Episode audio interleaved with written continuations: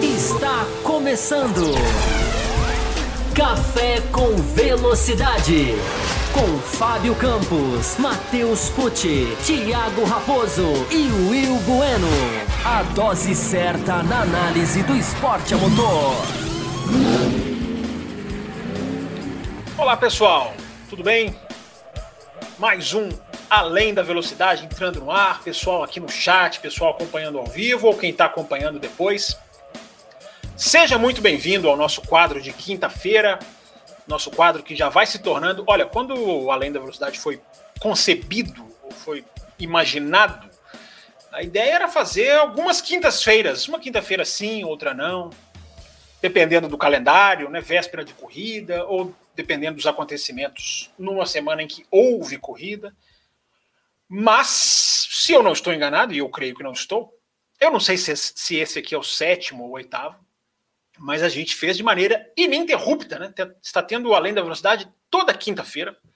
Espero que vocês estejam me ouvindo bem. Tô com uma liga... Fiz uma ligação aqui diferente hoje aqui no sistema de som para ver se se fica um pouquinho melhor, né? A gente vai tentando experimentar e melhorar.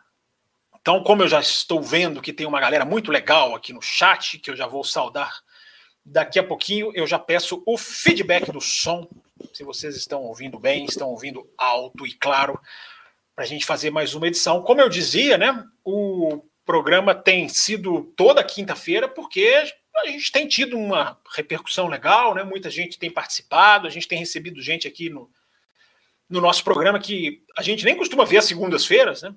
Às vezes fica ouvindo quietinho, às vezes. Né? Aproveita esse espaço de quinta que foi criado para a gente bater um papo, né? Para a gente aprofundar um pouquinho mais nos nossos temas. E hoje a gente vai, olha, hoje a ideia aqui é tentar fazer.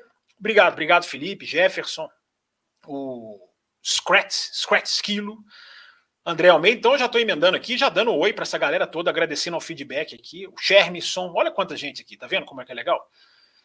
Jefferson, já falei. Shermisson, o Binotto tá aqui. Ele é bonito, né? É uma tia bonito, como eu chamo ele porque o nome todo dele é muito perigoso de falar. O Márcio Shibazaki também está aqui. A Camila Reis do Amaral, que eu queria já mandar um grande abraço e agradecer, que hoje fez uma contribuição lá para o nosso programa, enfim. Legal, muito obrigado, Camila, que está aqui sempre acompanhando a gente também, dando feedback dos nossos programas. O DLG já deixou a mensagem dele aqui. Bruno Maia, olha quanta gente eu estou falando, a live nem começou. Eu já vi que tinha lá umas curtidas antes da live começar.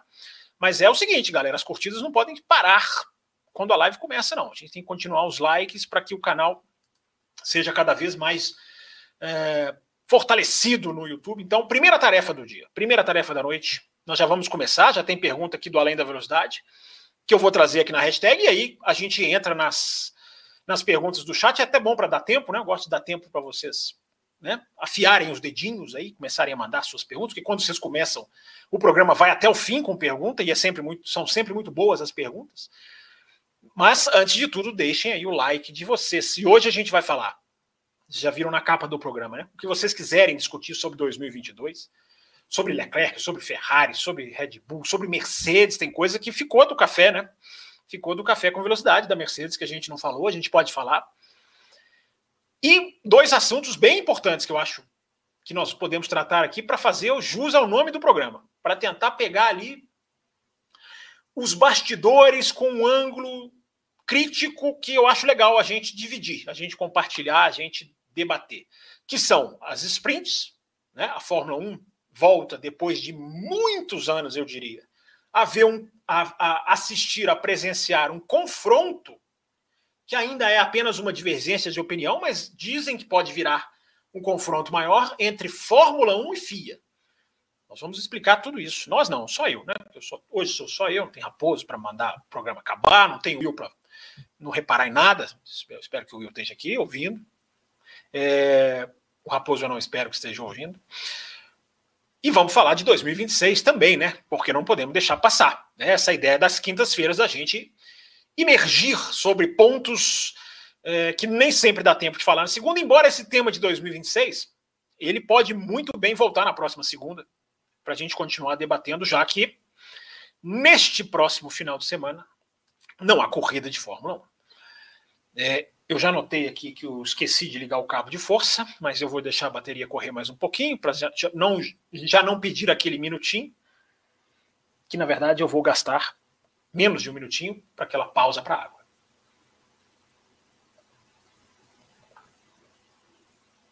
Importante avisar o pausa para água para quem está no podcast, né? Ficando silêncio. Quem está vendo, tudo bem, está entendendo. Mas enfim, já estou vendo que tem muito comentário. Então, antes da gente começar aqui, entrar, mergulhar nos assuntos, é, eu vou lembrar que o programa hoje tem duração prevista de uma hora, uma hora e dez, né? Já passou cinco. Uma hora e dez, de acordo com o tempo regulamentar. Sempre com aquela margem para mais ou para menos, ou estendendo o programa, caso hajam seis superchats. Eu mantenho a meta, não estou sendo ganancioso, estou mantendo uma meta razoável, atingível, que foi atingida na semana passada, de seis superchats que fazem o quê? estendem a live em mais meia hora, 40 minutos e vamos embora. É, para a gente continuar aprofundando mais nos assuntos. Ou então a gente faz uma live um pouquinho menor, o termômetro vocês que dão, e a gente volta com mais assuntos segunda-feira, enfim. Não falta oportunidade, não vão faltar oportunidade da gente debater os assuntos que, porventura, não entrarem hoje. Hoje eu estou falando tudo certinho, né? Comecei tropeçando semana passada, ensaiei, treinei, Vê que faz, faz diferença. Duas aqui do Além da Velocidade, então, rapidinho para gente zerar, para gente começar. A primeira, sempre lembrando, né, gente? Hashtag, para quem. O que, que ele está falando aí aqui no Além da Velocidade? Já que estamos todos no Além da Velocidade, já temos superchat, o primeiro de seis. Eu vou tentar fazer um controle hoje mais dinâmico aqui do superchat, para não ficar naquela de espera aí, vou chegar lá, já chego. É... Mas já me perdi, quer ver? É já, já me perdi aqui na, na, tentativa de marcar a mensagem. Deixa eu ver se eu consigo aqui marcar ela de um jeito. Não, não consigo. É... Mas foi do Igor Rondon. Consegui, consegui ver aqui antes de, antes de precisar baixar aqui. Valeu, Igor. Primeiro de seis, hein? Vamos embora, vamos lá, vamos na expectativa.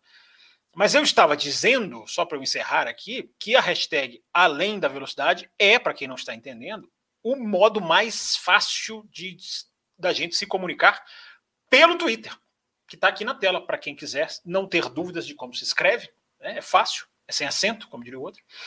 Além da velocidade, para você mandar perguntas lá no Twitter. E eu já tenho algumas aqui que eu vou mandar, que eu vou ler. Temos duas aqui. Aliás, temos mais, temos mais, porque teve gente que mandou lá na segunda-feira. É... O No Name, No Name está virando uma figura tradicional aqui, né, com o seu nome tão chamativo, né? No Name virou nome. Ele diz aqui: estou pasmo. Né? Reginaldo Leme, segundo ele, reclamou da existência do DRS ao vivo. Espero que a discussão sobre o DRS aconteça com mais frequência na TV. Eu também, ô Noneme, eu não sou dessa turma de, de ter que. Nós contra eles, sabe? Os caras nunca falaram, agora não tem direito. Não, você tá, pode estar tá chegando atrasado, mas é importante que chegue, né? Para se posicionar, para clamar por uma, por uma modificação no sistema. E é bom ver aqui no Café com Velocidade a turma né, gostando da discussão, sugerindo, participando, várias mensagens na segunda-feira né, sobre isso. É, em compensação, a gente esbarra aí pela internet afora com uma turma que não tem, não quer discussão, não sabe, não quer que haja discussão, reclama de quem discute. Né?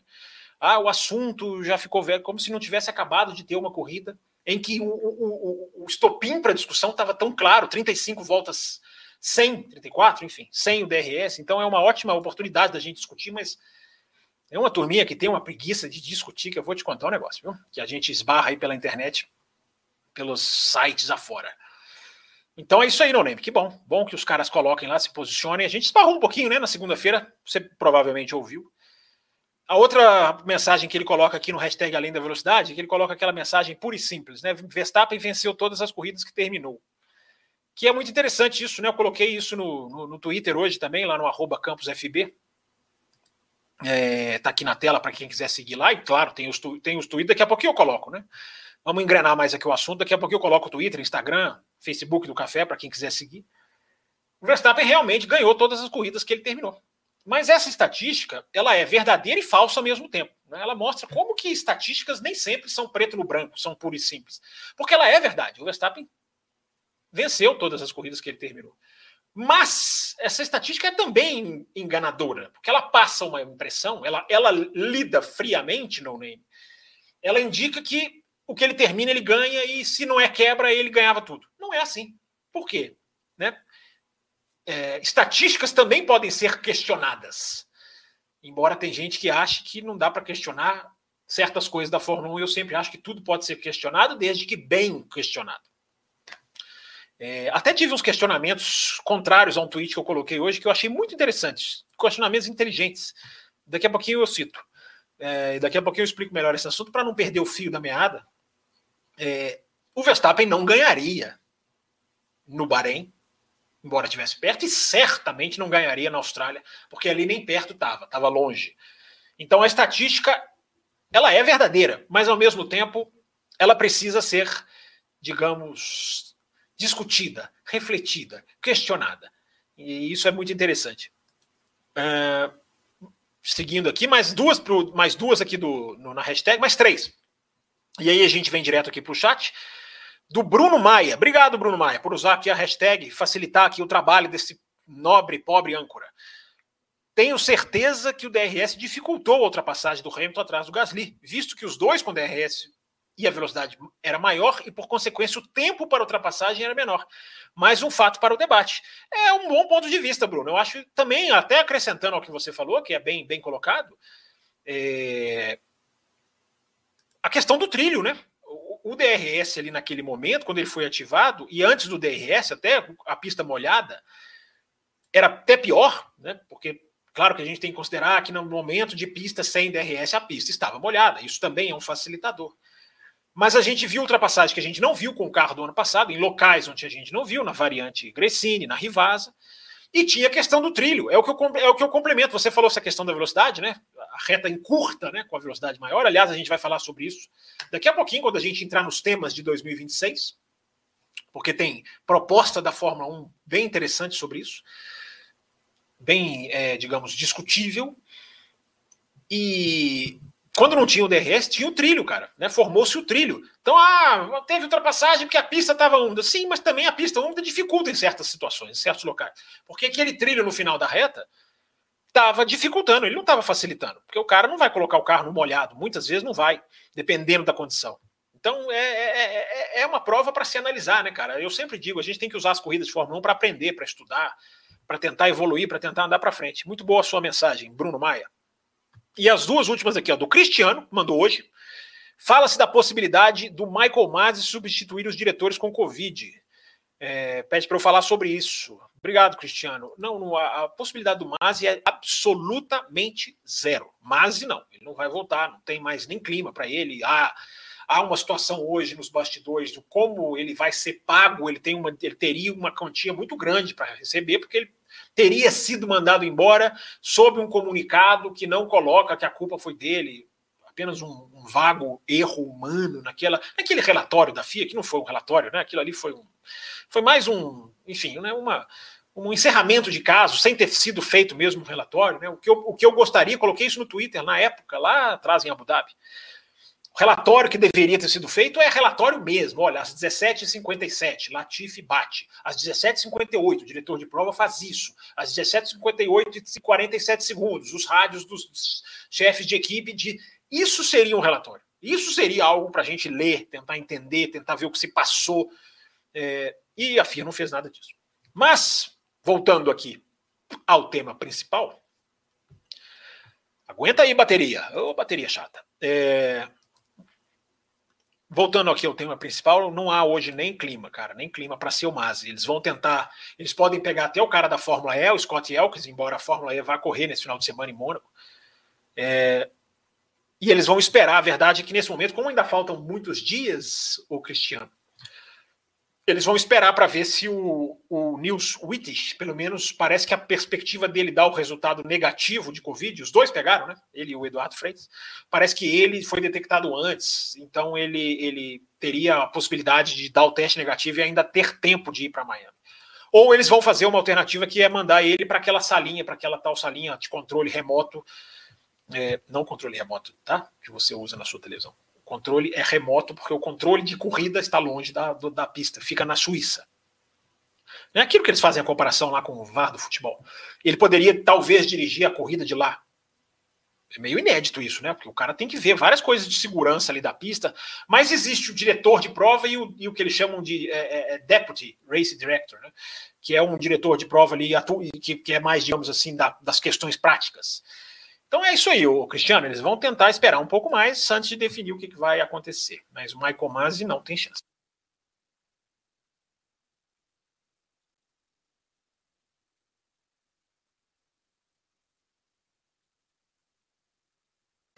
Acabei de falar que tem que fazer, falar que é pausa para água e não falei. É, mensagem chegando aqui, hein? Mensagem chegando. Outro superchat. Ah, eu tô achando que hoje a gente vai bater a meta, hein? Vamos bater a meta cedo. É importante a gente bater a meta cedo, porque a gente já pode, digamos assim, imergir em, assuntos já no começo do programa sem correria. Vamos bater a meta ou não? É, deixa eu ver aqui se eu consigo. Não, eu estou tentando aqui puxar, puxar os super chats para frente, não estou conseguindo, mas estou conseguindo ver, já é uma ajuda aqui. Antes de chegar crono, cronologicamente lá. 2 de 6 já, hein, galera? Aí a gente vai até 11, 11 cacetada, uma hora da manhã. Não, não porque o Raposo vem, entra aqui e derruba. Última do Além da Velocidade, para a gente voltar aqui para o chat, foi do Marcelo Cesarino. Sempre ele, grande Cesarino, mandou pelos meios corretos hoje, hein, Cesarino? É isso mesmo. Ele fala aqui: Olá, Campos, sei que é muito prematuro ainda, mas qual, se, qual seria a surpresa positiva e negativa da temporada 22? Já assistiu o Samarino de 82, que o Will Bueno sugeriu sobre as disputas entre os pilotos da Ferrari? Ainda não assisti, não, o Cesarino, mas eu até queria agradecer. Ah, eu devia ter pego isso aqui antes de começar essa live. Teve gente que mandou para mim, cara, os links das, da corrida de 82. Teve mais de um ouvinte Ai, cara, que falha minha, hein? Eu devia ter pego aqui. Devia ter trazido o nome. Depois eu vou pegar o nome. Cara, um mandou por mensagem direta, que eu detesto, mas o outro mandou aqui, eu vou procurar depois. Mas enfim, dois, dois ouvintes mandaram mandaram um link de 82. Estou brincando aqui, esse negócio de detesto. Claro que eu estou brincando. E é uma corrida para assistir, né? Para uma corrida realmente boa para assistir, histórica, né? Onde, onde, onde começou o fim né? da, da, da, dizem até da vida do Villeneuve, porque a briga dele com o Pironi é, foi até o dia da morte deles, não chegaram a fazer as pazes nunca mais. Histórias de 82, hein? Que a gente pode contar aqui também um dia. É, e a, a, primeira pergunta do Cesarino, que foi da, da surpresa positiva e negativa, né? Eu acho que é até fácil, Cesarino. Eu acho que a surpresa positiva é a Haas. Acho que não tem, não tem surpresa. A Haas surpreendeu, né? Porque a Ferrari a gente meio que já cogitava que tinha tudo para vir forte, não sabíamos que viria, mas tinha todas as condições, até cobrávamos aqui. É... Red Bull e Mercedes eram dúvidas, mas, enfim, foram ali, um, tiveram ali destinos diferentes. Agora a Haas, a Haas foi surpresa mesmo, né? Então eu acho que a surpresa positiva é a Haas. É a surpresa negativa, acho que a gente pode colocar a Mercedes também, né, cara? Por mais que os indícios de que a Mercedes viria mal na pré-temporada, que eu até duvidei. Eu, eu, eu, gosto de falar que as coisas que eu acerto e eu não, não, escondo as coisas que eu não comprei. Eu não comprei que a, que a Mercedes viria tão mal e a Mercedes está piorando, né, cara? Assim, tá, ela não está conseguindo achar, embora venha aí Miami, né? Prometem aí mudanças para Miami, mas eu acho que a Mercedes é a Mercedes é uma grande decepção pelo para onde ela está, pelo tamanho da equipe, né?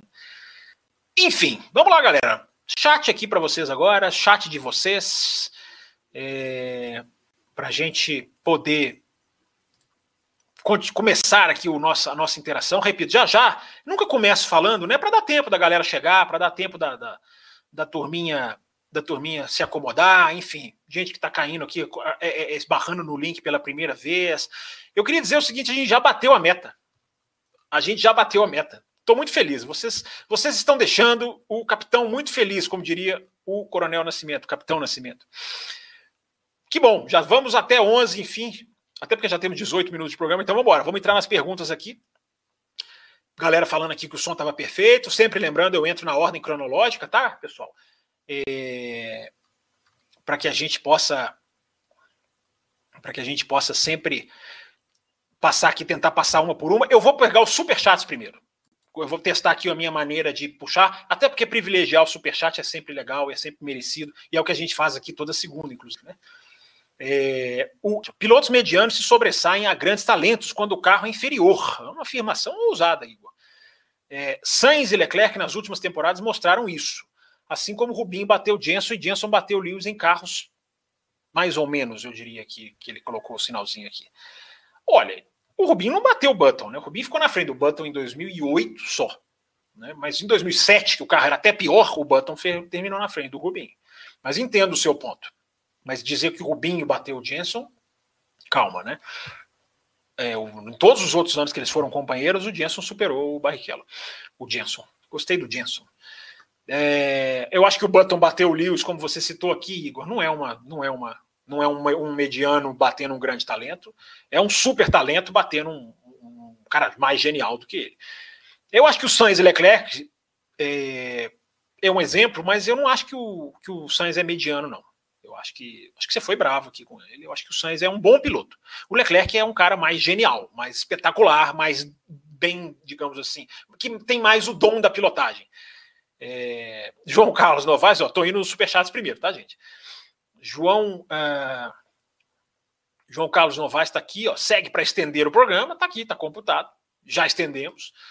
Superchat para dar aquela fortalecida. O Matia, é, é Matia, tá escrito errado aqui, viu? O Matia Binotto, Matia Bonito, mandou aqui. A Comatora, tá aqui também, ó, Williams indecisa sobre álbum e Patife no, no Ludepiano. Eu não entendi, esse, que, que, entendi seu idioma aqui, não, Comatora. Eu, acho que eu, eu tô achando que você quis dizer piastre, não quis, não, mas eu tô chutando aqui. É, também teve o superchat aqui, ó, Fábio, de onde um do Carlos Eduardo Ferreira, que é membro do canal, membro recente, aí virou membro recentemente. Obrigado, Carlos, por mandar também o superchat. De onde um heptacampeão como o Hamilton vai tirar motivação para trabalhar num carro que provavelmente não será vencedor nesse ano? É uma pergunta assim, eu acho que essa pergunta, o, o Carlos, é o seguinte: a gente pode responder ela da seguinte forma. É, existe uma coisa que eu acho que não é considerada, cara, que é a paixão do cara pelo esporte que ele pratica, gente. Entendeu? Tudo bem que o cara quer ganhar, tudo bem que o cara né, pode, pode ter uma mudança de abordagem, vamos colocar assim. Eu não vou entrar na motivação, mas ele pode ter uma mudança de abordagem quando ele está andando atrás. É difícil, o cara pode refletir sobre várias coisas. Mas esses, a gente tem que tomar cuidado, Carlos, para não achar assim, ah, o cara só quer andar na frente, e se ele não andar na frente, é, não tem graça. Não tem a mesma graça, não tenho a menor dúvida. Mas, gente, o cara é piloto de Fórmula 1, o cara, entendeu? O cara tem a, o desafio agora de reerguer a equipe, de trabalhar com a equipe. Porque, falando assim, Carlos, às vezes, ah, acabou. Mercedes, então, o cara tem que tentar consertar a equipe, ver o problema qual é, entendeu? Isso também dá um prazer. Entendeu? Eu não sei. É, é como, não sei se vocês já passaram por essa situação. É, você passa por uma empresa que às vezes você chega, ela tem um problema e você tem que reorganizar, ou você chega numa empresa para trabalhar, a empresa está uma bagunça e você vai construindo, você vai arrumando. Isso é muito legal também, cara. Isso também tem um, tem um sabor aí. Eu não estou dizendo que é melhor, não, tá? É, mas eu estou dizendo que é, é, eu não consigo entender essas especulações assim de vai sair, não é isso que você está dizendo. Eu entendi que a sua pergunta é a questão da, da, da cabeça. Mas eu estou vendo muita gente dizer, ah, vai sair, até o Toto Wolff, você vai sair. Gente, uma dificuldadezinha, vocês acham que os caras. Dificuldade zona, tá bom, uma dificuldade grande. Mas vocês acham que os caras vão sair assim, ah, não, pronto, acabou. Fizemos um carro ruim, tchau. Né, eu acho, que, eu acho que tem mais do que isso, Carlos. Eu acho que tem mais do que isso nesses, nesses, nesses caras, até o, até o Toto Wolff, enfim. Eu acho que ele vai ter que recalibrar a cabeça. Para responder a sua pergunta, ele vai ter que recalibrar, ele vai ter que é, ir atrás. Ele, vai, ele tem um companheiro de equipe que agora ele vai ter que ter, ele vai ter trabalho. Eu acho que isso também se aplica à sua pergunta. Ele vai ter trabalho, cara. O Hamilton agora vai. Ele já tá vendo que do lado dele ali tem um cara que vai. Ele, ele assimila um carro ruim com uma outra perspectiva, né? Ao que tudo indica. Também não conheço o Russell, não estou lá vivendo. Mas tudo indica que o Russell, cara, né? Que o Russell também tem um baque, né? Que é o seguinte: pô, cheguei na Mercedes, era a minha hora, e o carro vai lá e mergulha, né? Mas tá lá, tá indo muito bem o Russell, né? A gente falou um pouquinho já sobre ele. Posso falar até mais daqui a pouquinho. Mas enfim, tá registrado aqui também o superchat do Márcio Zaparoli. Grande Márcio, tá sempre aqui com a gente. Figura que gosta das discussões também. Tá lá no Twitter também, não tá, Márcio? Se eu não tô enganado. Então vamos lá passados os superchats, continuando aqui, tá, gente? Não para de mandar superchat só porque bateu a meta, não. Daqui a pouco eu cancelo a meta. Mas vamos lá. Passando aqui agora as mensagens que foram enviadas a partir do início da live aqui, ó. André Almeida. Olá, Fábio amigos do chat. Já sabem quais serão as poucas mudanças no regulamento para o próximo ano? Para o próximo ano, não. Para o próximo ano, a questão são as sprints, que eu vou falar daqui a pouquinho. é, André Almeida, mas o, na, na, base pode haver um ajuste aqui, outro ali. É, os pneus, provavelmente, né, podem vir diferentes, dá para vir diferente. A Pirelli já está testando em Imola, né, vai, vai ter alguns dias de testes, o que é bom. Mas regulamento mesmo, é, ano que vem é igualzinho. O André, dois, 2026, opa, 2026 é que aí é, é que são elas. Uh, o som tá ótimo, galera. Aqui, ó. Eu tô voltando lá na parte do som, ó. A Larissa Nobre aqui, ó. Radio check, loud and clear. É, parece piloto, né, Larissa? Né, quando tá entrando ali aqueles primeiros dias do. Aqueles primeiros momentos do rádio, né? Vocês lembram que o Lando Norris cantou uma música em Mugello? Até hoje em Imola, que ele estava lá tirando foto depois do pódio, ficava todo mundo cantando a música lá que ele cantou, que eu não vou ensaiar cantar aqui. É, mas quem sabe qual a música que é, que, que descreva aqui no chat. Fala Campos, diz aqui o Ronaldo Ferraz. Obrigado pela sua presença aqui, Ronaldo. Vou falar, vou falar. Hoje eu vou falar muito. É, ainda mais porque já bateu a meta. E vamos, vocês vão falar comigo também, evidentemente. Sem vocês não tem. André Almeida, até comentei no Twitter e marquei você e o café quando o narrador da Band comentou que a Mercedes está sem bússola, lembrando o brilhante sacada da Rosa dos Ventos. Eu vi, eu vi esse seu tweet, eu vi essa sua, essa sua, essa sua marcação, né?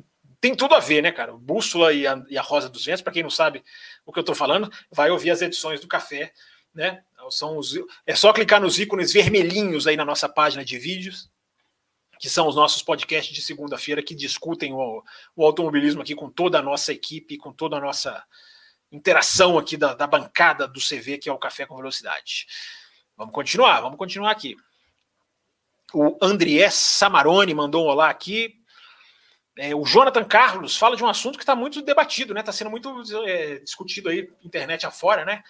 Que é, ele fala que boa noite, ficou sabendo da possibilidade da troca de pilotos ainda em 2022. Você, qual você chutaria para essa troca? Eu falei brincando aqui na segunda-feira que seria Vettel por Ricardo, mas é absolutamente brincadeira minha, não tem nenhuma informação. Embora, né? A, a fonte da informação pareceu Albert Fábregas, que é um jornalista confiável.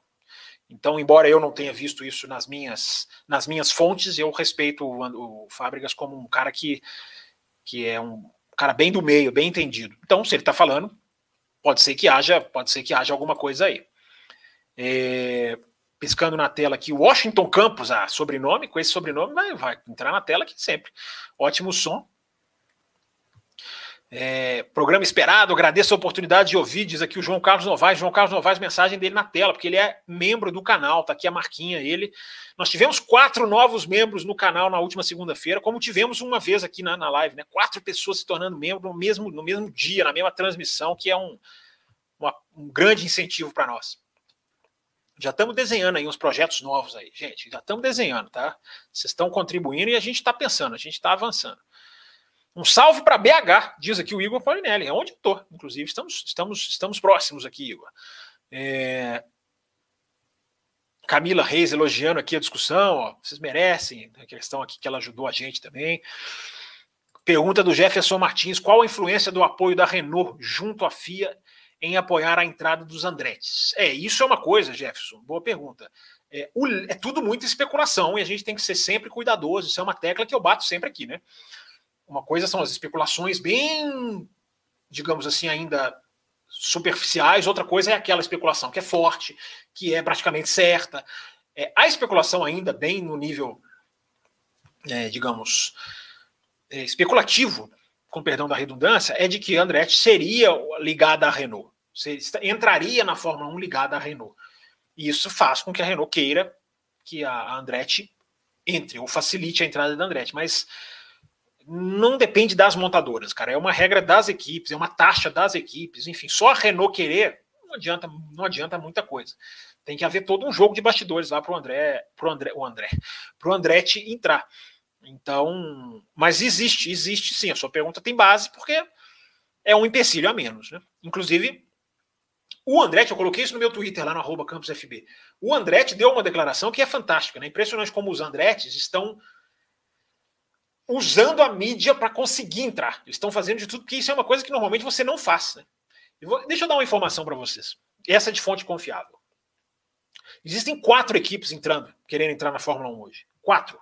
Mas as outras três são absolutamente silenciosas. Por quê? Porque você não, você não anuncia que você quer entrar dessa maneira, porque existe um lado comercial até prejudicial. Entendeu? É patrocinador que não quer ser associado ainda porque quer fazer o lançamento, ou se não der certo, o patrocinador não quer ser associado a um possível, entre aspas, fracasso. Então essas coisas são sempre, ou quase sempre, muito feitas nos bastidores.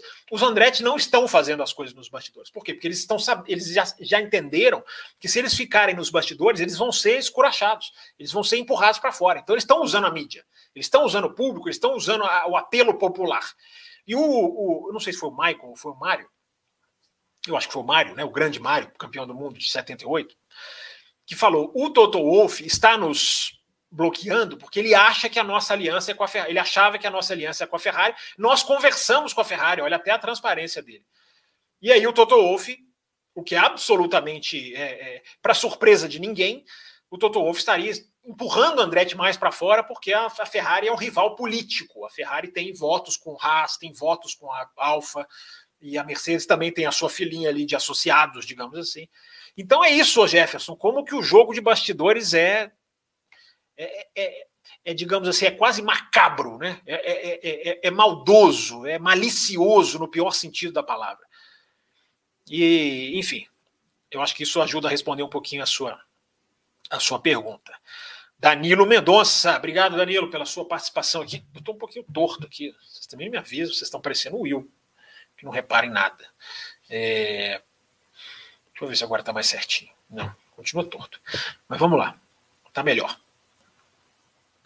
Acho que pintou mais superchat aqui, hein, se o meu sisteminha está funcionando aqui. Olá, Fábio, começando com a minha primeira pergunta da noite. Está na hora de darmos adeus aos pilotos pagantes? Até que, enfim, Latifi e Stroll com performances baixíssimas. Ô Danilo, assim, não, não, não, dá, dá adeus aos pilotos pagantes, seria legal, mas é inviável, porque o cara que levar dinheiro, ele vai sempre ele vai sempre ter uma, uma vantagem. O problema é que o Latifi e o Stroll não são pilotos pagantes. Eles são pilotos paigantes. Entendeu? Eles estão ali por questão vínculo, é, digamos, é, familiar. Isso é muito pior. Eu sempre bato nessa tecla, cara. O, o piloto que é filho do dono, que é, que é filho do associado à equipe, a pressão para ele correr é muito menor do que o piloto pagante, porque o piloto pagante ele tem uma pressão. Ele tem uma pressão. Ele pode ter o lugar garantido por muitos anos, mas até o patrocinador dele, uma hora vai virar. Eu sempre cito o Ericsson como exemplo. O cara ficou lá cinco anos na Fórmula 1, entrou o Nasser, foi embora, muito melhor do que ele. Passou o Verline, foi embora, muito melhor do que ele. Passaram vários pilotos. É, até não acho o Ericsson um piloto ruim, não, mas passaram vários pilotos e ele tinha ali a cadeirinha cativa. Um dia o patrocinador dele virou e falou assim: cara, não, não, tem resultado, não vou bancar, vou lá na Indy, muito mais barato, vamos para lá, vamos para lá, foi. Entendeu? Então, até o pagante, cara, ele tem um limite. O paigante, não, ele bate, ele roda, ele quebra o carro, ele faz. Ele, e aí, cara? Esse cara. Entendeu? Esse cara, qual é o incentivo que esse cara tem para performar? Palavra horrorosa, ou para melhorar. Entendeu? Então, é, alterando um pouco aqui a, a, o, o, tom da sua pergunta, o piloto pagante é uma coisa, o piloto pagante, se ele for bom, é, ele é uma coisa, é, entendeu? É, o, o dinheiro dele é uma vantagem. O cara, a equipe que contrata o cara só porque ele é pagante, eu sempre digo, Danilo, o, o cronômetro resolve. O cronômetro resolve. Esse cara que entra sem nenhum talento. O cronômetro, ele não é o Fábio Campos, ele não é o Raposo, ele não é o Will, ele não é o narrador lá da televisão. O cronômetro não debate se ele gosta de piloto pagante ou não. É, o cronômetro, ele simplesmente não aceita em posições como cara só andar por dinheiro. Então a equipe que vende, cara, uma hora ela paga, uma hora ela, ela perde, cara, ela deixa de ganhar bônus de ponto, porque ela perde resultado. É, então o, piloto pagante ele meio que se cuida, ele se resolve. O piloto paigante não. Esses dois aqui que você citou, eles estão aí batendo, rodando, fazendo nada, e o Piastri está lá perdendo quilometragem, perdendo oportunidade, com o futuro incerto. Cada vez mais se fala que ele não vai ter lugar na Renault, na Alpine. E aí, esse menino vai fazer o quê? Vai conseguir ser emprestado? Não vai? Como é que esse menino vai sentar na Fórmula 1 depois de ter interrompido o seu caminho, que era excelente? Né? O, Russell não teve a sua trajetória de títulos seguidos interrompida, olha como ele está indo bem. O Leclerc não teve a sua trajetória de ganhar a Fórmula 3 e Fórmula 2, olha como é que ele está indo bem. O Piastri, meu amigo, ele ganhou, não ganhou os dois que o Russell e o, e o, e o Leclerc ganharam, não. O Piastri ganhou três títulos seguidos. Três títulos seguidos. E esse cara não tem vaga. Aí é que entra o problema, meu caro Danilo. Obrigado pela sua pergunta. O Paulo Jesus Barroso, figurinha também, aqui sempre contribuindo com a nossa live, sempre participando. para você realmente é azar do Carlos Sainz ou você acha que pode haver, haver alguma sabotagem? Não é estranho que, que de uma hora para outra as coisas darem errado? Não, sabotagem eu não acredito, não. Sabotagem, a equipe está se sabotando, cara. Ela está se, ela tá se, se, se tirando pontos, sabe? Se fosse numa corrida é, tivesse acontecido, mas a equipe não vai ficar tirando pontos dela. Né? É, eu, eu entendo que o ponto de vista seu de que as coisas, quando começam, isso aconteceu muito com o Rubinho, cara. Nossa, as coisas começavam a dar errado, o cara rodava, batia, o cara, o cara estragava, o cara não largava. É, é, meio, é, meio, é meio interessante, assim, para se pensar. Mas eu não acho que a equipe sabote, não. Eu acho que a equipe gosta. Eu acho que no fundo, no fundinho, os caras esfregam a mão num ponto. Leclerc lá na frente, os Sainz atrás. Na hora que precisar dar ordem, um monte de jornalista vai concordar, se não todos. Né? Só aqueles caras lá do café que não vão achar legal, mas esses caras do café não, não têm relevância nenhuma. É, eu acho que eles gostam. Mas eu não acho que sabotem, não. Aí não. É porque o cara tá trabalhando, o cara é parte da equipe, o cara contribui com engenheiros, com, com, a, com o avanço do carro. Sabotar, não. É, é, estranho, mas é estranho assim, como a espiral ela realmente acontece, mas a equipe sabotar. E veja os erros do Sainz, cara. No, no, no, no, meu Deus, em Imola, como é que você vai falar que a equipe fez alguma coisa contra ele? Ele rodou lá, cara. Entendeu? É... Vamos continuar aqui. O DLG, DLG sempre aqui também. Ó. Jonathan Casi, eu vi sobre Gasly Ricardo. Achei bem plausível, deve ser sobre a troca, né? Seria tão, seria Alpha Tauri e mas o Ricardo na Alpha Tauri ou DLG? Ah, eu não vejo não, hein? Mas enfim, tô só dando um palpite aqui. É... Jorge Barbosa dando oi aqui, a Camila mandando aqui elogios a mim e ao Bruno, Bruno Aleixo, Fábio, boa noite, Xará, grande Fábio. É... Vamos ficar tristes sem Fórmula 1, diz a Camila aqui. Vou assistir novamente o canal. Se assistir duas vezes o café, ganha um troféu. Quem assiste duas vezes o café ganha troféu, não é possível. Aí já é também, não. Não faça isso. Tô brincando. Eu escuto o café duas vezes, às vezes fico lá ouvindo umas coisas, enfim. É... O João Carlos Novaes fala sobre o Reginaldo Leme, acho um grande jornalista, mas a parcialidade dele e o ódio dele para com Max Verstappen e Red Bull não estão atrapalhando as transmissões. Deveria se aposentar. Ô, João Carlos, eu não posso opinar, cara. Eu não acompanho mais o trabalho dele. Eu não acompanho a, a, as transmissões nacionais. Tem 10 anos certinho, né? Fez 10 anos exato mês passado. É, então, cara, eu não posso opinar sobre o cara nas transmissões. Eu vejo alguns comentários dele, vejo aí pela internet. Enfim, é, a gente discutiu bem durante o programa passado, né? E é uma coisa que o Will falou aqui, que tem muita gente dizendo, né? Parece que o cara já não está mais ali conseguindo organizar bem as ideias. Eu torço para que isso é, isso é uma pena, cara. O cara xing, ser xingado por causa disso. Aí eu vou defender o cara, entendeu? Se isso está acontecendo, se o cara já não tem ali a mesma agilidade de, de, de, de colocar suas ideias, isso é uma coisa para a gente lamentar, cara. Dá força pro cara. Entendeu? Você deve cobrar dos, dos patrões do cara, do canal. Entendeu? Não é mande este cara embora, não. Mas às vezes o cara colocar o cara para fazer outra função ali na corrida, antes da corrida, pós-corrida. Enfim, é, a gente tem que ser menos 880 também, né? Não é o seu caso, eu sei disso, mas não é também assim, né? Demite o cara ou adora o cara. Eu acho que tem que haver uma, uma, uma, uma análise e aí a televisão tem que ser profissional a ponto de dizer, cara, esse cara não está entregando mais. O problema é que as televisões do Brasil não fazem isso. Né? As televisões do Brasil querem o nome, querem a marca da pessoa. E aí, meu amigo, tem uns que sentam em cima disso, que deixam de se desenvolver, deixam de melhorar, deixam de trabalhar, deixam de estudar, deixam de. Sabe? Eu já vi né? Você está falando das transmissões nacionais aqui, na, hora que eu, na época que eu assistia, você via ali claramente uma falta de preparação do narrador. Eu sempre lembro do ano foi 2006, cara. O narrador não sabia quem estava em qual equipe. E você percebe isso, cara. Você percebe que ele fica ali, é o fulano tá na equipe. Você percebe que o cara tá consultando, você não precisa ver. Pelo áudio você percebe. Quem já treinou transmissão, saca algumas coisinhas dessa. Eu treinei transmissão na faculdade. É... E aí, cara, aí é que é foda. Aí é que é complicado. O cara começar a o cara começar a sentar em cima do nome e não desenvolver, não estudar. Eu acho que o café é uma, é uma prova disso, né, cara?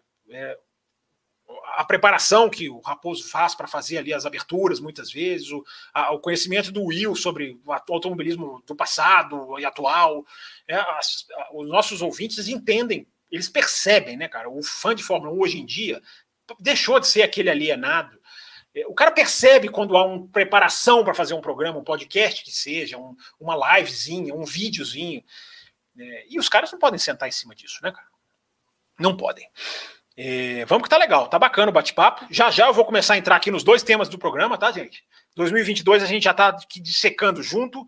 Perguntas do Sainz, perguntas do Leclerc, é, perguntas aqui da troca de pilotos. Já já vou falar, já já, já já mesmo, vou falar sobre 2026 e sobre detalhes sutis dos bastidores que estão pegando aí a respeito da sprint. Mas vamos lá, deixa eu adiantar mais umas perguntinhas aqui para não ficar muito atrasado, coisa que eu já tô.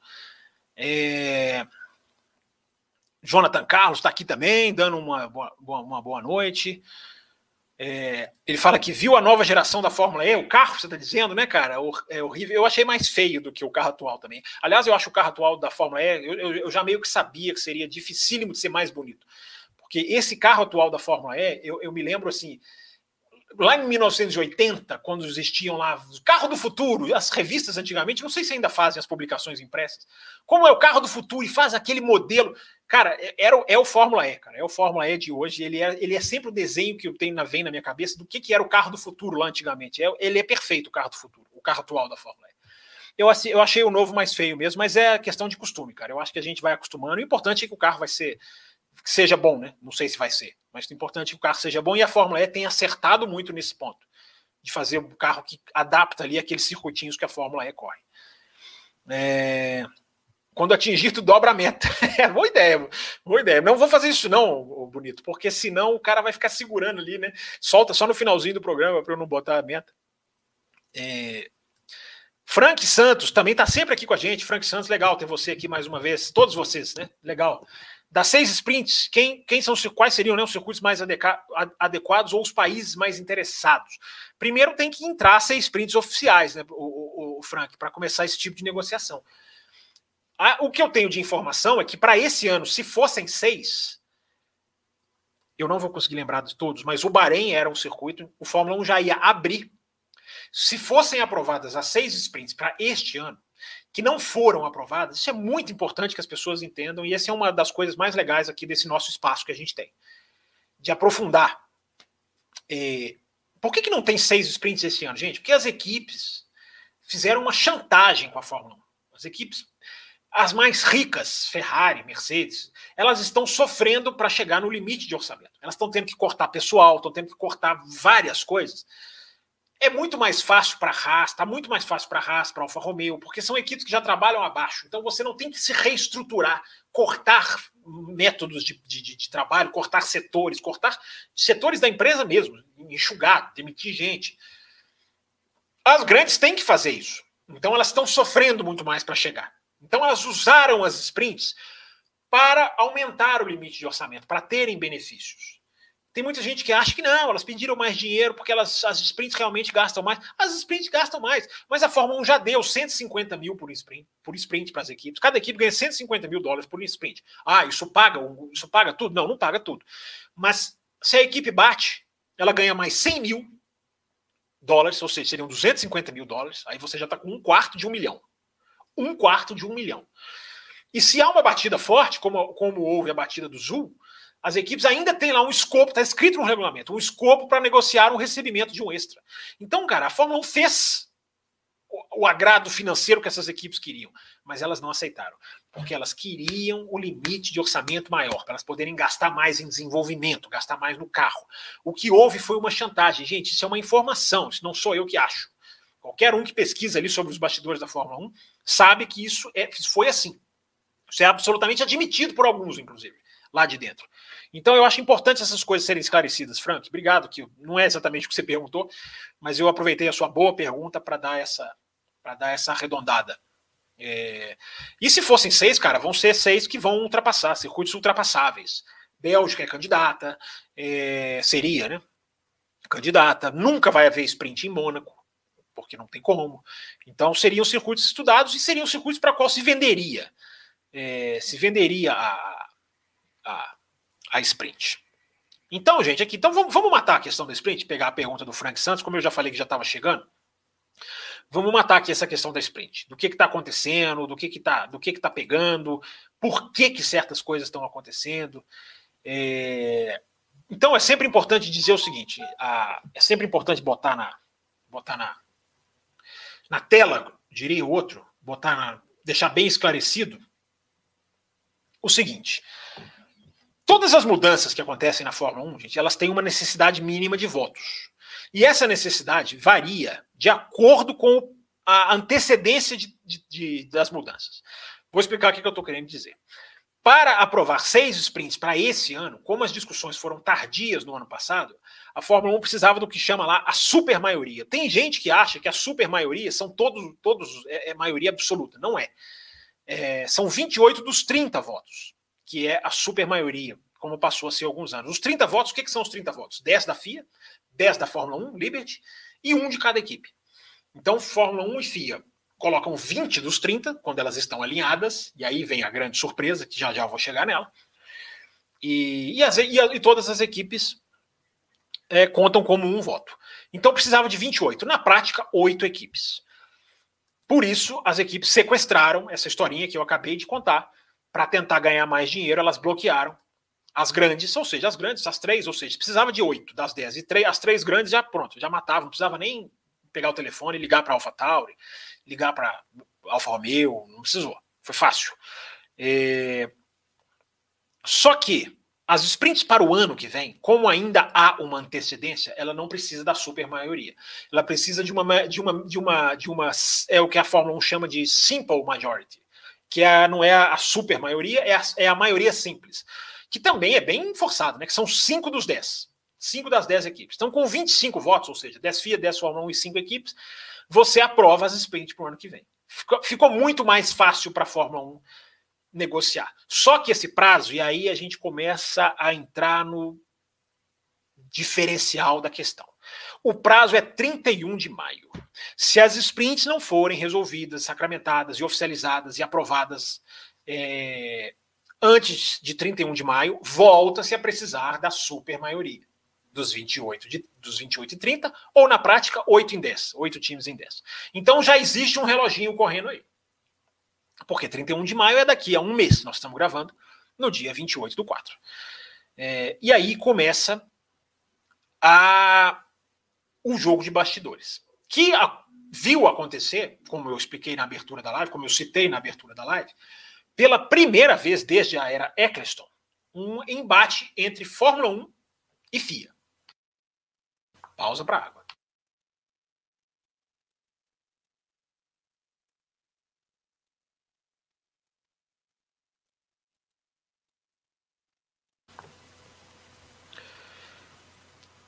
Esse embate sobre entre Fórmula 1 e FIA foi totalmente inesperado. Foi na reunião de terça-feira, nós estamos gravando na quinta.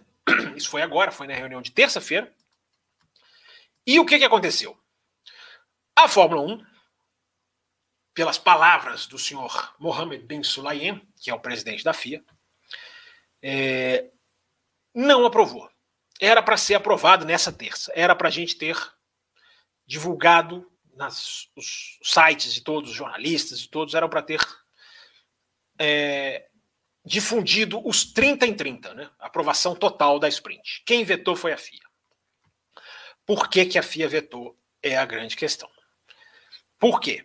É, a FIA alega, que é uma alegação absolutamente inacreditável, tem que ser muito inocente para acreditar nisso, porque não se justifica. Né? A FIA alega que precisa avaliar o impacto no seu pessoal, que precisa avaliar é, o impacto financeiro dos custos e a mão de obra que ela precisa, o que não se justifica. Primeiro lugar, nosso ponto aqui, nosso objetivo aqui é analisar os dois lados. É, Primeiro, as sprints de fato, as sprints de fato exigem um trabalho de bastidores da equipe técnica da Fórmula 1, um trabalho maior. Isso, isso de fato existe, exige, porque o parque fechado aumenta, o tempo de parque fechado aumenta, você tem, faz uma corrida, os, os pilotos têm que voltar para o parque fechado. É, você tem que fazer ali um, um, processo de verificação muito mais, é, é, digamos assim, constante. Neste final de semana, a Alfa Romeo largou do box não porque ela quebrou o, o, o, o que eles chamam lá de curfew, né, que é o toque de recolher, porque a equipe tem coringas que ela pode, ela pode quebrar um determinado número de, de, de, de toque de recolher, que é trabalhar de madrugada, vamos dizer assim. Não foi por isso que ela largou do box, porque existe lá no comunicado oficial da FIA, lá assinado pelo Joe Bauer. Não existia equipe técnica para verificar o que a Alfa Romeo estava fazendo no carro. É, tem até o horário lá, 19h15, é, dou por encerrado, enfim, eu cheguei a ler um trecho. O Joe Bauer fala, né, dou por encerrado, não há ninguém para verificar, então o carro é considerado, o carro vai ser considerado como alterado. Então, isso existe, isso existe. A necessidade de você pôr mais gente, de você remanejar, de você reorganizar a parte técnica da Fórmula 1. Mas isso não é justificativa para você barrar a sprint. Isso não é uma coisa de um tamanho que seja suficiente. Isso é uma questão de pessoal, de mão de obra, de reorganização, que é absolutamente executável, é absolutamente plausível por uma organização que organiza, com perdão da redundância, o maior campeonato de automobilismo do planeta. E aí é que a gente começa aqui aí além da velocidade. Pensem comigo, gente. É, um campeonato que está batendo 25 corridas por ano, já já vai bater lá, está chegando, já está arranhando essa marca. Dizer que não pode aprovar sprint por questão de impacto no seu pessoal. Raciocina comigo, gente. Tem como acreditar nisso? Tem como acreditar nessa justificativa da Fórmula 1? Da FIA, melhor dizendo, da Fórmula 1 não, da FIA.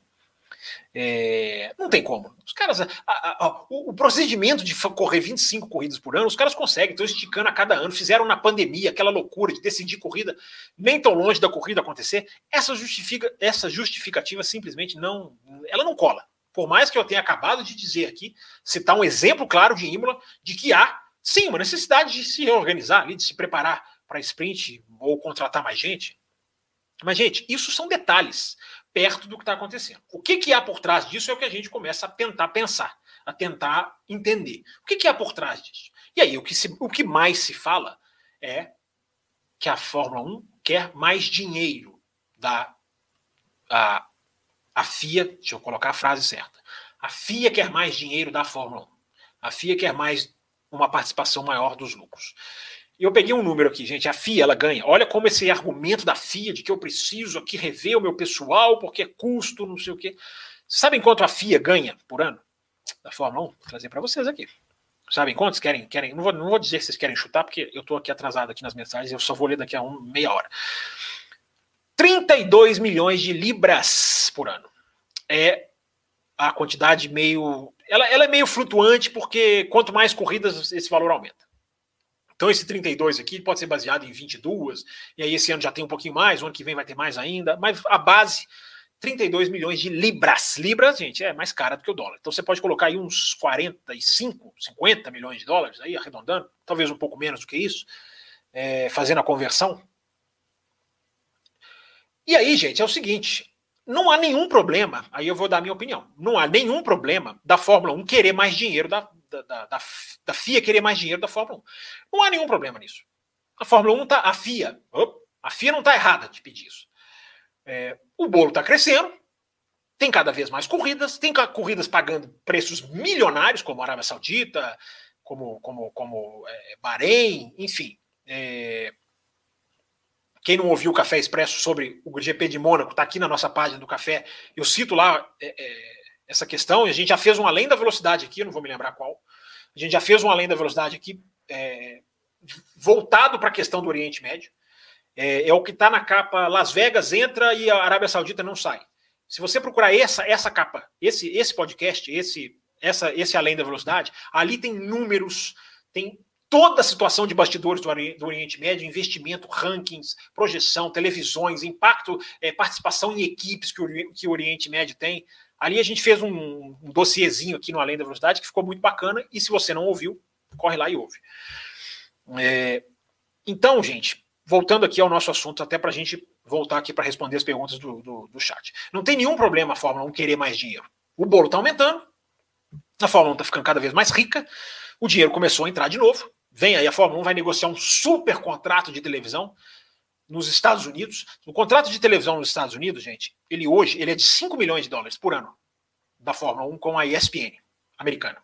5 milhões de dólares por ano, gente.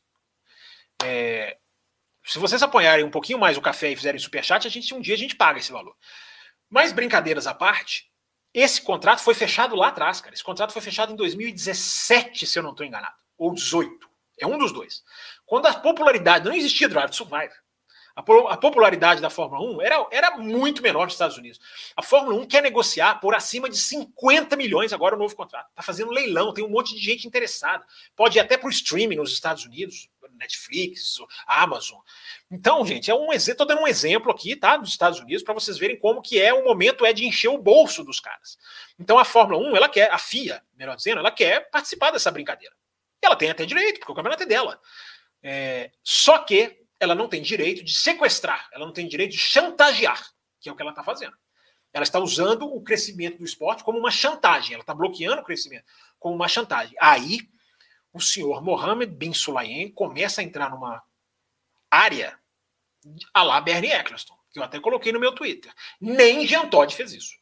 E quem acompanha o café sabe que se há um crítico da administração Jean Todt, ele está sentado aqui nessa cadeira. Mas nem o Jean Todt foi aí. O Jean Todt negociava muito bem com a Liberty. Muito bem essa questão de bastidores. Então, gente, é isso o que está pegando nessa questão do, do, do prazo, do, do, do, do, bloqueio da FIA. É, só que vamos um pouquinho mais além para matar o assunto. É, o que, que há por trás disso da FIA, gente? Por que, que a FIA está fazendo isso? E sabe o que, que eu vou lembrar vocês? Ah, porque a velocidade dos acontecimentos, as pessoas ficam com a memória curta, né? Eu vou lembrar vocês Abu Dhabi. Vocês lembram de Abu Dhabi? Vocês lembram da tal reunião da Mercedes? Que depois apareceu dizendo: não, não vamos levar na justiça, aceitamos o resultado, confiamos na FIA. Vocês lembram disso? Pois é. E aí? Será que tem alguma coisa a ver? Eu só estou perguntando, eu não tenho nenhuma informação. Eu estou aqui dizendo para a gente ir além no pensamento e na reflexão.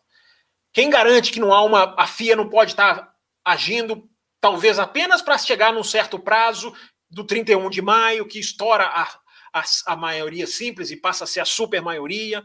São conjunturas que eu repito, gente, não tomem como informação, porque seria irresponsabilidade da minha parte dizer que isso está acontecendo. Eu estou apenas ligando os pontos, tentando entender o que, que pode estar por trás de a FIA tomar uma atitude anti crescimento da Fórmula 1. Porque se é só dinheiro, vão negociar. Pode ser que o Mohamed Bin Sulayem esteja apenas dando um aviso, que é a Fórmula 1 tem muito isso, né? Você dá um aviso e depois você recua, depois chega-se no acordo. A gente vê isso toda hora na Fórmula 1. Ele pode estar dando um aviso. Eu não vou ser a mosca morta que o Jean Todt foi. Porque essa era a minha crítica ao Jean Todt. Ser absolutamente passivo em questões em que ele tinha que interferir. Várias. Várias, várias. Corrida, qualidade das corridas, direção de prova, DRS, várias ele podia interferir. Não é chegar chutando tudo e mudar tudo, não. Mas participar. Né? O Jean Todt, eu não me esqueço, no dia do Grande Prêmio do Canadá de 2019, aquela vergonha da punição ao Vettel, que o carro escapa e eles vão lá e tiram a vitória do Vettel. O Jean Todt não teve a sensibilidade de entender o momento e ficou lá postando foto em Roland Garros, na quadrinha de tênis, ou que acompanhando, quase meio que selfie. É, isso é muita omissão, cara. Isso é uma coisa que o presidente da FIA não pode ser. Então, gente, eu estou conjunturando aqui o que, que pode estar acontecendo nos bastidores. A gente sabe que tem interesse, a gente sabe que teve, pode ter tido alguma marra, teve não, pode ter acontecido alguma marra após Abu Dhabi, que agora a FIA está ali jogando. A FIA pode estar tá fazendo uma parceria com alguns times. Ela pode estar, tá, cara, você publicamente, então, você apoia a sprint e eu seguro aqui. E aí a gente vê o que, que dá. O que, que se conclui, gente? Agora para terminar mesmo. O que, que se conclui? Como é difícil mudar as coisas na Fórmula 1, né? Olha que, que coisa, olha que detalhe, que bastidores, que, que um puxa para lá, o outro quer mais dinheiro, o outro não aceita uma equipe participante nova. É, olha como é difícil a chegada de novos times. Olha, olha a novela que está se transformando a chegada da Audi da Porsche, porque não aprovam o motor e não chegam à conclusão. Expliquei tudo isso no Além da Velocidade passado. Né? Todos esses detalhes do motor. Né? É, esse é fácil de você achar aqui na página do café. É o que tem ali Audi e Porsche, é o último Além da Velocidade todos os detalhezinhos que os caras não chegaram à conclusão das especulações da Porsche vai ser equipe parceira da Audi, não vai ser a propriedade intelectual com a Honda, enfim, tá tudo explicadinho lá. Mas como é difícil mudar as coisas na Fórmula 1. Né? É, como é que esporte complicado, né? Que é, é, é, é importante a gente colocar isso. É, lembrar do Andretti que está sofrendo para entrar, tudo indica que vai pode, pode ser até que vai desistir, não vai conseguir. Eu ainda tenho esperança. É, que esportezinho, né? Difícil, né? E esbarra também numa legião de fãs também avessos a mudanças. É impressionante. Olha como a sprint demora a pegar, demora a avançar, demora a evoluir. Então, gente, tá aí para vocês. Vamos voltar para o chat aqui. Tá aí para vocês um pouquinho dos bastidores aqui de, do futuro das sprints. Tá? As sprints são, gente, as sprints são um negócio absolutamente lucrativo para a Fórmula 1, tá? A Fórmula 1, a sprint ela atrai mais audiência. Os autódromos podem pagar mais caro, porque os autódromos irão pagar mais caro, porque eles terão três dias de atividade competitiva, né? Eu falo isso desde o ano passado, né? Mais de 50% do tempo de um final de semana de sprint, os carros estão competindo ou não. Então, as sprints, gente, ela tem, ela tem um patrocinador próprio. A Fórmula 1 já conseguiu até isso, cara. Um patrocinador próprio para sprint. Isso é muito dinheiro entrando. Ah, Fábio, mas isso não justifica fazer tudo em nome do negócio. Você não combate isso? Combato. Mas eu não acho que a sprint seja um mau negócio. A sprint ela é mais corrida, gente. A sprint é mais corrida, ela tem coisa para melhorar, tem gente que não gosta. Há uma especulação enorme nos bastidores, e essa bem forte, de que as sprints vão ser descoladas do, da, da, classificação, elas vão, ter uma, elas vão ter uma definição própria e elas não vão interferir no grid entre a sexta e o domingo. O cara vai classificar na sexta e vai largar no domingo, como no final de semana normal, só que vai ter uma sprint no meio. Fala-se que pode até haver um campeonato de sprint, um campeonato extraoficial que dê mais premiação para as equipes. Gente, o dinheiro vai entrando, a roda vai rodando. Eu não consigo entender ser contra sprint. Eu não consigo entender. Eu vi alguém colocando, não sei se foi aqui no café, se foi no Twitter, nem lembro onde foi.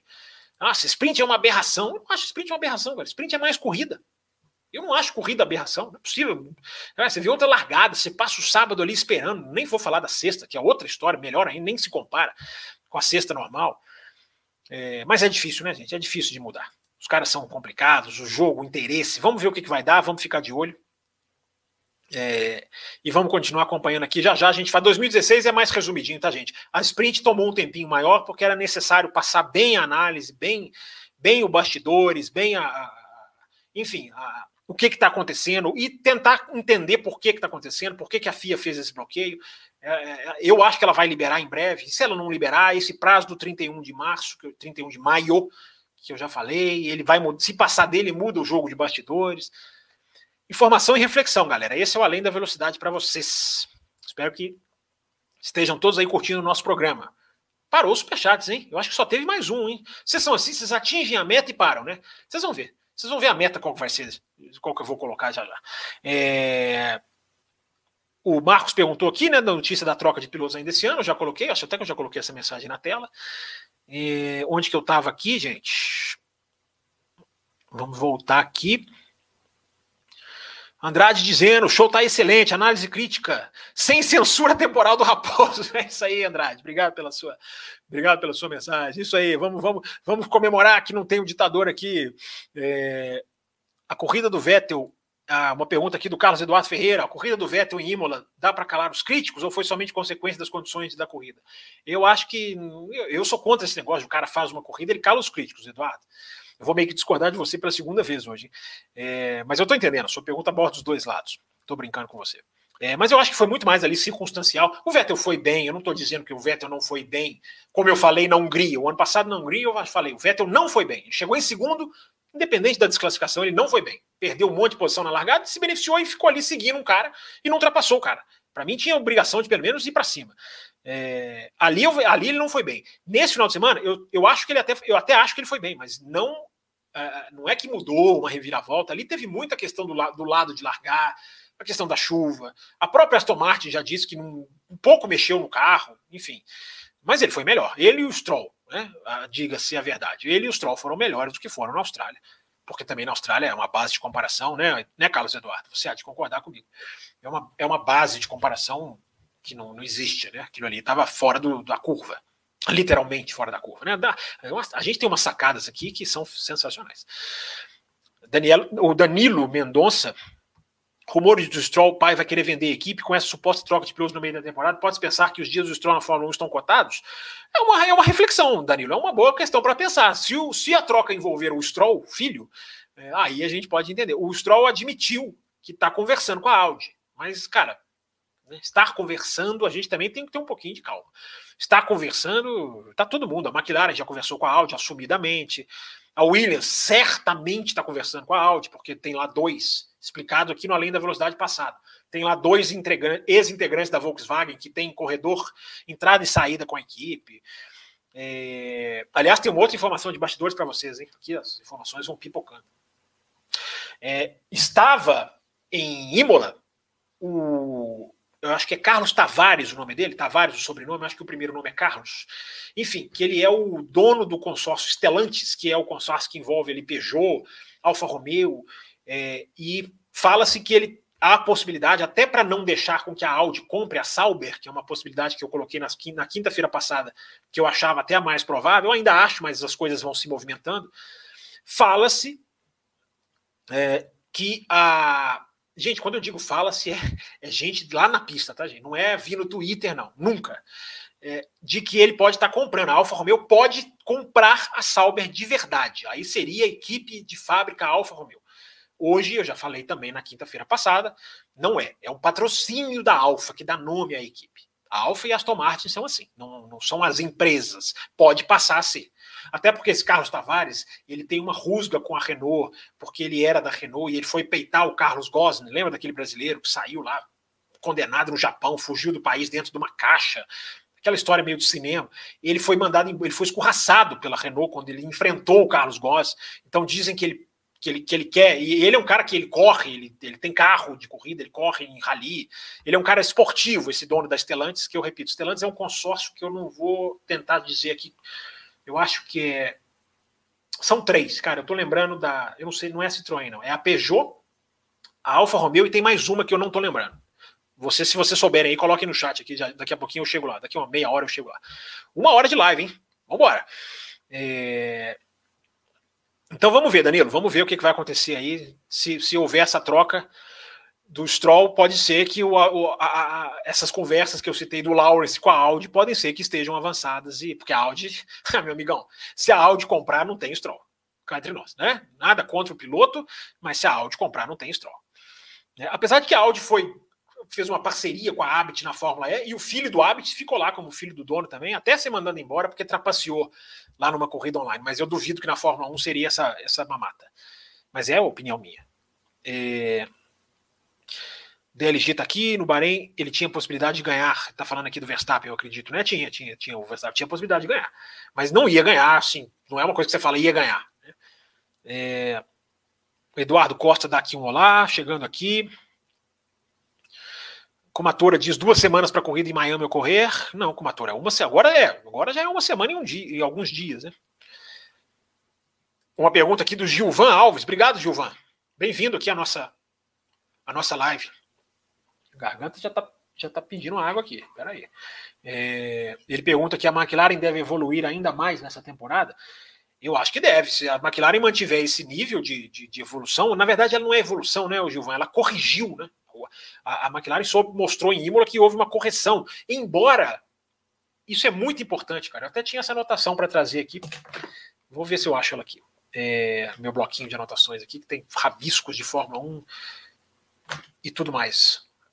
A McLaren afirmou uma coisa muito interessante, que a questão não foi evolução, foi entender o carro.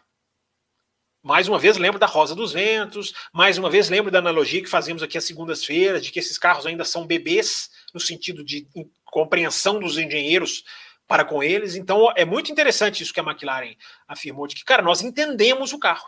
E aí, o que, que é você entender o carro? Você começa a saber a, a, mexida de acerto que você dá, o resultado que ela vai gerar. E aí você vai dominando o equipamento. Muita gente está atrasada nisso. A Mercedes deve ser a que está mais atrasada, porque não consegue entender nada do que está acontecendo no carro. Mas a McLaren começou a entender o carro, Gilvan. Olha que interessante. Então, né, uma coisa começou a entender, conseguiu entender. Como é que vai ser agora? É evoluir. Quando você entende, você evolui, porque você sabe onde está o seu defeito, você sabe qual área do carro é mais frágil, onde você precisa trabalhar. Primeiro de tudo é entender. Entendeu, Gilvan? Hã? Entender, entendeu? Nossa, que sacadas, hein? Merece superchat. É... Quero ver mais uma equipe na briga, diz aqui a Camila também, Camila. Larissa Nobre, as meninas aqui, que legal, hein? Mercedes está fazendo umas atualizações para Miami, lembra aqui a Larissa. Podemos esperar algo bom ou será só ladeira abaixo como foi Imola?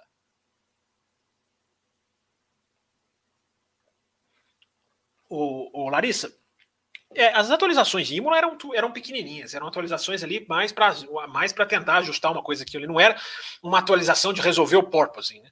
Se vier essa atualização do assoalho também, eu sempre digo aqui no Além da Velocidade, calma, tá, gente? Calma, porque tem atualização que fala que vai, não vai, acha que é uma coisa e a outra. Todo mundo fala, né? Nossa, a Ferrari testou um difusor novo na Austrália. Não era um difusor novo, gente. Era uma lâmina, como se fosse uma lâmina embaixo, como se tivesse acrescentado uma separação do fluxo de ar. E aí você, você tem uma, uma, uma performance diferente, mas calma. Mas respondendo a Larissa aqui, Larissa, é, eu acho que as, as próximas atualizações serão mais digamos assim, mais anti-porpoising. Mas eu já gravei um café expresso, está aqui no café, para quem não. Está aqui atrás como se a página tivesse aqui. Né? é, tá aqui na página do café, um café expresso em que analisamos que os problemas da Mercedes são maiores. É, e são mesmo, viu, Larissa? Olha, inclusive, tem duas coisas da Mercedes que eu nem, não falei no café de segunda. Eu disse até que ficaram algumas coisas para trás, né? Da Mercedes. Eu vou até, eu vou até aproveitar a sua pergunta, Larissa, e vou trazer aqui já para matar a questão da Mercedes. É, porque à medida que a Mercedes, gente, não consegue resolver os problemas, começa-se especulação no paddock, não só dos jornalistas que cobrem a Fórmula 1, dos próprios engenheiros da Fórmula 1. Os engenheiros da Fórmula 1, da, da, da equipe qual for que seja, não sei quem são exatamente, eles estão intrigados com o que está acontecendo com a Mercedes. Eles também vão estudando a Mercedes, porque eles querem entender o que está acontecendo lá para evitar que acontecer com eles, ou para aprender soluções que para eles podem ser úteis. Então a gente está a gente tá vendo a, alguns engenheiros já começarem a opinar no que pode estar sendo o problema da Mercedes. A maioria opina anonimamente, né, claro. Mas tem muito engenheiro identificando duas coisas, gente. Olha que, olha que interessante é, que podem estar agravando o problema da Mercedes. Eu falei sobre isso, foi no Loucos dessa semana. O, esse sidepod que não existe, esse sidepod sugado, né, que é chamado carinhosamente de zero pod, né, porque zero, não tem nada, não, não tem essa massa toda aqui. Ó, eu já apresentei para vocês o Rubinho, gente, aqui, ó, o Rubinho ele é meu assistente aqui no programa agora, tá? O Rubinho Barrichello, ele está aqui justamente para me ajudar a fazer explicações de Fórmula 1 inclusive com a minha lapiseira. Então vocês deem boas-vindas ao Rubinho, ele está aqui com a Ferrari dele. Ó. É, SidePod é toda essa estrutura aqui, gente, onde tem essa entrada de ar aqui, ó, do lado do piloto, dos dois lados. Então toda essa caixa aqui é o SidePod. Para quem não sabe, quem está chegando, começando a assistir Fórmula 1, SidePod é toda essa lateral aqui do carro. E a Mercedes não tem. Mercedes é é isso aqui, ó, onde estão os meus dedos aqui, ó. Quem tiver no podcast, mil perdões. Não tenho, posso fazer mais nada por vocês. Mas aqui não tem nada disso aqui, onde eu estou segurando aqui, ó. É o chamado Zero Pod. Então não existe essa área. Todo mundo meio que já sabe, mas enfim, algumas coisas são. Então aqui, ó. Prazer, viu, gente? Rubinho está aqui, vai ajudar todos os programas aqui a esclarecer dúvidas técnicas. Como se eu soubesse, né? Esclarecer dúvidas técnicas. Eu sei complicar mais. Se bobear, compliquei mais do que ajudei. Mas enfim, gente, para matar aqui essa questão da Mercedes. O fato de não ter sidepods deixa o assoalho como a área do assoalho. Assoalho, vem, volta aqui, Rubinho. Né? Assoalho aqui, toda essa parte preta aqui, vista de baixo. E que aqui em cima, neste carro aqui, como esse é um carro antigo, não dá para ver muito. Mas se você olhar o carro da Mercedes assim, ó, como eu estou segurando essa Ferrari, você vai ver o assoalho inteiro praticamente, porque não tem essa cobertura toda aqui que essa Ferrari antiga tinha.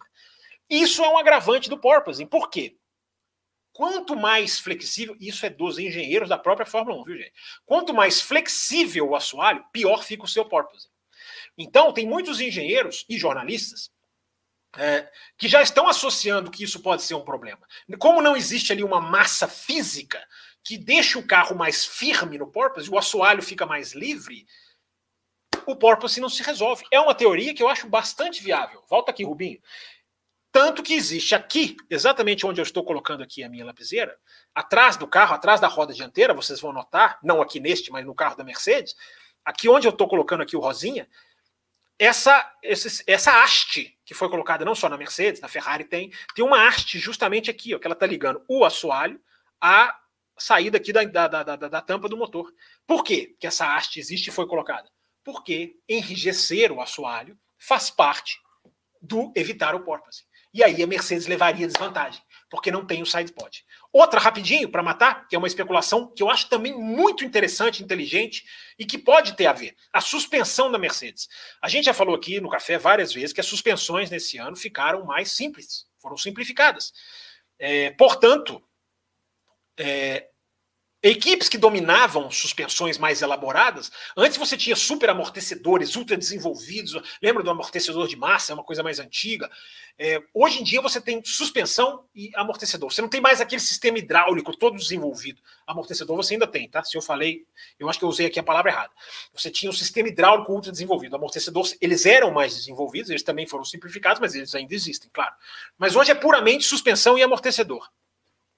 A bateria insiste e agora ela está ficando mais, digamos assim, paciente comigo. Já já, já já vou ter que correr aqui na tomada para ligar porque eu esqueci, porque eu esqueço sempre. Já faz parte da tradição aqui do programa. Então, gente, a Mercedes ela dominava as suspensões antigamente. As suspensões antigas. Vocês lembram do Frix? aquele sistema de suspensão de 2019 ou 18, é, que era a interligação da suspensão, né? enquanto uma suspensão subia, a outra descia meio que automaticamente, havia ali um, um fluxo hidráulico, estou falando de uma maneira mais simplificada, um domínio tecnológico das suspensões. Lembram do ano passado? A suspensão que estolava, o carro que estolava no finalzinho do ano passado, aquela suspensão que fazia com que o carro descesse a traseira na reta e aí o assoalho estolava e na subida ele voltava, que eu defini aqui no café como efeito porta-mala, né, como porta-mala de um carro, né, ele tem uma parte que é mais resistente e uma quando ele está perto de fechar ele cai, a, a, a, ele solta, ele fica sem resistência. Vocês lembram disso tudo no café? Quem escuta o café desde o ano passado lembra dessa explicação. Por que, que eu estou lembrando disso? Porque mostra como a Mercedes dominava essa arquitetura de suspensões. E ela pode ter, aí, nisso aí, ela pode estar tá perdendo muito para o porpoise, porque você tem uma suspensão simplificada e ela é um fator fundamental para você dominar o, o, o porpoise. Então estão aí, gente, que eu ia até ia trazer na segunda-feira, acabou não dando tempo, dois pontos da Mercedes que eu acho que vale para vocês pensarem. Nós estamos aqui para fazer vocês pensar. Ora, vocês têm que pensar. E vocês pensam, eu estou brincando com vocês. Obrigado, Larissa, pela sua pergunta. Né? Você não perguntou nada disso, mas eu usei aqui a sua pergunta para explicar da Mercedes. Se bem que você perguntou sim, você perguntou como que vai ser a resolução aqui do, do, das atualizações da Mercedes, tem a ver aqui com o que eu falei. Vamos lá, mergulhando nos assuntos. Quinta-feira a gente mergulha mesmo, tá nem aí, tá vendo? Tem aqui, se tivesse, se o Raposo estivesse aqui, tava assim, ó. Fazendo isso aqui, ó, esse gestinho aqui. É, vamos, vamos seguir com as perguntas aqui, mas agora em caráter de pai bola. Já já vou passar seis mudanças de 2026, propostas, claro, ainda são propostas, mas que serão a filosofia que não vão mudar. São filosofias de trabalho que não vão mudar, só precisam ser esclarecidas. Já já vou passar para vocês ficarem sabendo de 2026 um pouquinho mais também. E vamos opinar aqui, eu e vocês, mais, opi mais opinando sobre essas propostas para 2026. Eduardo Costa, está aqui o Eduardo, obrigado, Eduardo, pela sua mensagem. Ele está aqui, os rumores do Hertha na Fórmula 1 em 2023. Acho que seria uma boa? Eu acho, eu acho que seria uma boa dar chance para o menino, sim. Eu acho que o menino tem, tem que avançar, tem que evoluir, pode não estar tá ainda no ponto que você é, vê, por exemplo, lá o New Garden, tá, né, que é um americano que está mais avançado. Mas ele é um menino que a Fórmula 1 aposta, né? Eu traria o New Garden, na verdade. Mas se trouxer o Hertha, é, tem que botar o Hertha para fazer duas sextas-feiras esse ano, Eduardo. Aí o cara até ponto para superlicença ele precisa. Ele cumpre, se ele não cumprir, se ele não tomar advertência, ele ganha os pontos da superlicença que ele ainda precisa. Então vamos ver, Eduardo, vamos ver. Eu acho que seria uma boa, mas ele tem que fazer duas, duas sextas-feiras e parece que vai fazer. Duas sextas-feiras esse ano. É, Alfa Romeo seria outra surpresa de 2022? Márcio Shibazaki. Sim, boa, boa, boa lembranças. Alfa Romeo também uma ótima surpresa de 2022. Eu acho que ela menos que a Haas, porque a Haas estava num estado muito pior, né? Perdeu patrocínio, perdeu lá a questão dos patrocínios russos. Né? A Haas, né, pelo ano que fez o ano passado, muito pior. Né? Não tinha piloto, né? Trouxe o Magnussen ali meio que né, de uma hora para outra. Então a Haas foi mais surpresa, mas a boa lembrança sua aqui. A, a Alfa Romeo foi surpresa mesmo. É, a Ferrari não vai ter que mudar o assoalho, já que tiraram a foto de quando ergueram o carro do Sainz. Eu também pensei, os caras devem ter descabelado, mas o, não muda, eles não mudam o assoalho por causa disso. Camila, se, se o segredo for revelado, eles ficam pé da vida. É, mas não mudam, né? O assoalho é baseado na performance. Estão. Uma boa pergunta aqui do Paulo Jesus Barroso. Estão tentando proteger o Hamilton na Mercedes? Russell realmente está mais rápido mesmo? Não, o Russell não está mais rápido mesmo. Ele está mais rápido no final de semana, sim, outro não. O Russell foi mais rápido do que o Hamilton categoricamente em Imola e foi mais rápido que o Hamilton, a gente pode dizer, embora na corrida os tempos de volta sejam muito parecidos, foi mais rápido, chegou na frente, foi mais rápido em, na Arábia Saudita. Agora o Hamilton foi mais rápido do que ele na Austrália e o Hamilton foi mais rápido do que ele no Bahrein. Então, para mim, tá meio que 2 a 2 essa briga aí de quem vai ser mais rápido. É, estão sim, estão tentando proteger o Hamilton. Aquele áudio do Toto Wolff, cara, que coisa, que teatro aquilo, cara. Hamilton, perdão, este não é um carro para você. Aquilo ali é, aquilo ali é o cara pegar o rádio e fazer uma declaração pública, como se ele pegasse o rádio e falasse assim: mundo, planeta, é, não é o Hamilton, tá? Somos nós. Que falar aquilo pro Hamilton, não precisa falar aquilo pro Hamilton. E não tem que falar aquilo quando o companheiro chegou né, no top no top top 5. Né, aquilo ali é claramente para proteger. Aquele áudio do Dr. Wolff ali, aquele rádio ali, para mim foi um enorme de um teatro. Mas tudo bem, não estou dizendo que está errado, que, que é uma, uma, uma, sacanagem, não, uma enganação. Não, é que é um, é um teatrinho, assim, para mostrar apoio público. É, é válido, faz parte do jogo. Mas, né, cá entre nós, não é, não é Não é, não é bem assim, né? É... Bruno Freitas Mengue. Não tinha... Você já participou aqui, Bruno? É a primeira vez que você manda mensagem. O cara manda mensagem toda hora, eu esqueci, o cara fica pé da vida comigo. Tem... Mas, tem... Mas tem muita gente definindo o campeonato inteiro, considerando só o que aconteceu na última corrida. É, analisar tudo bem, né? Que ele falou aqui no começo. É, isso aí, Bruno, concordo com você. A gente tenta fazer isso aqui no café, né? Analisar, meio que projetar, dizer a situação em que cada um se encontra, mas definir o campeonato. A gente já teve até pergunta aqui: o campeonato já está definido? Não. É... O André Almeida manda uma pergunta interessante aqui, uma pergunta pessoal, que eu vou até beber água aqui.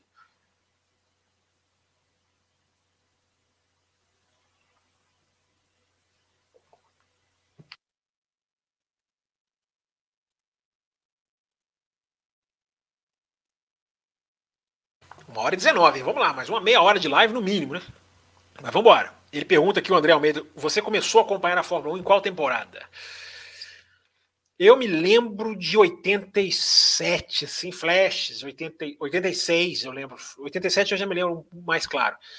A decisão do título. Eu, para valer mesmo, André, para valer, foi 90, 91, eu acho, 92. Foi quando eu comecei a assistir todas as corridas.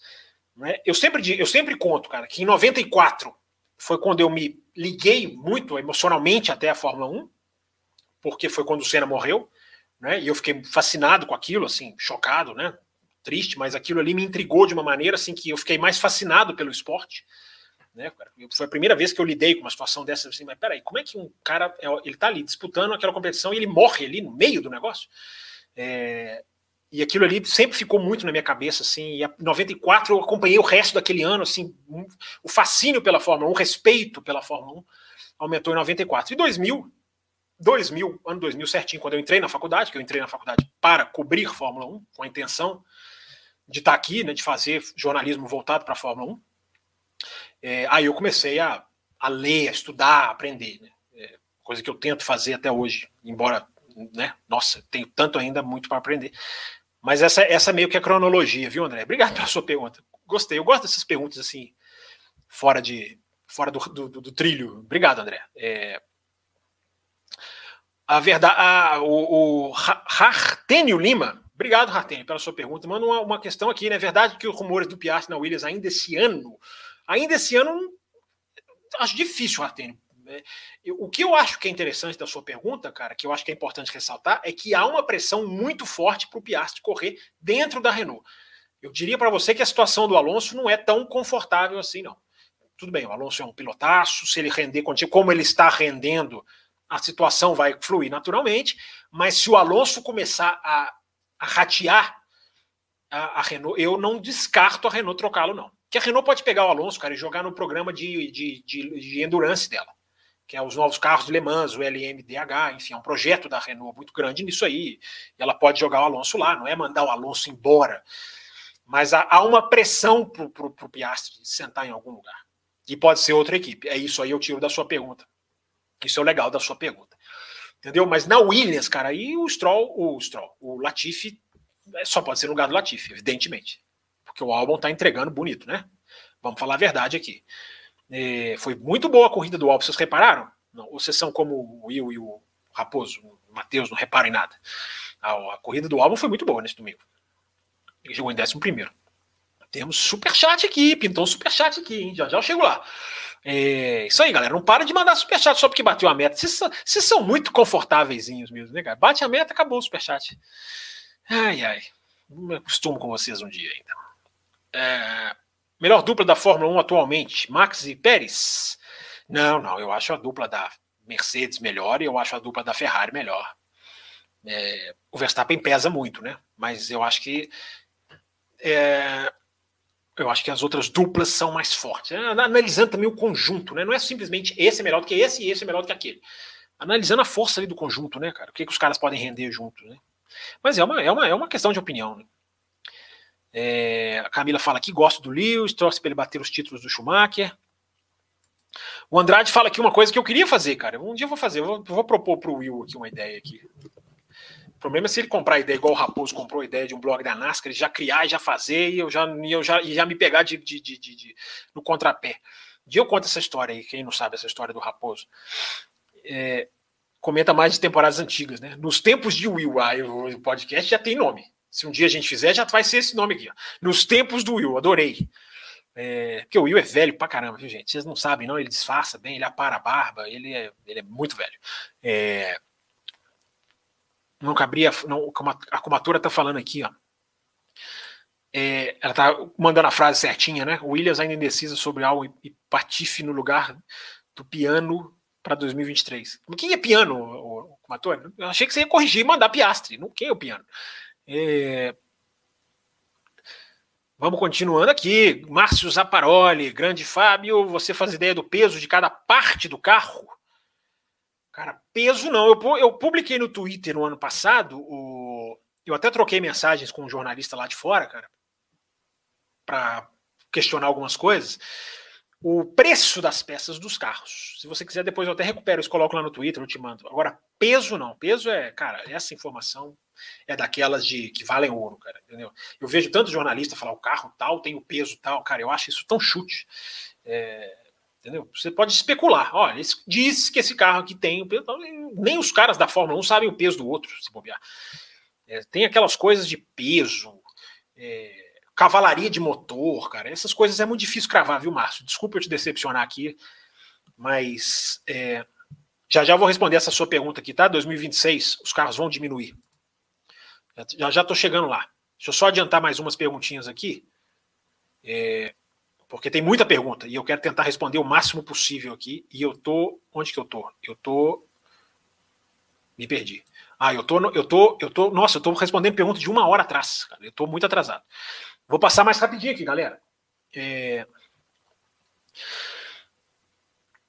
50 caracteres é pouco, diz aqui a comatora. Pessoal conversando aqui. Fábio Ribeiro, vai falar sobre o DRS? Vamos dar like aí, galera.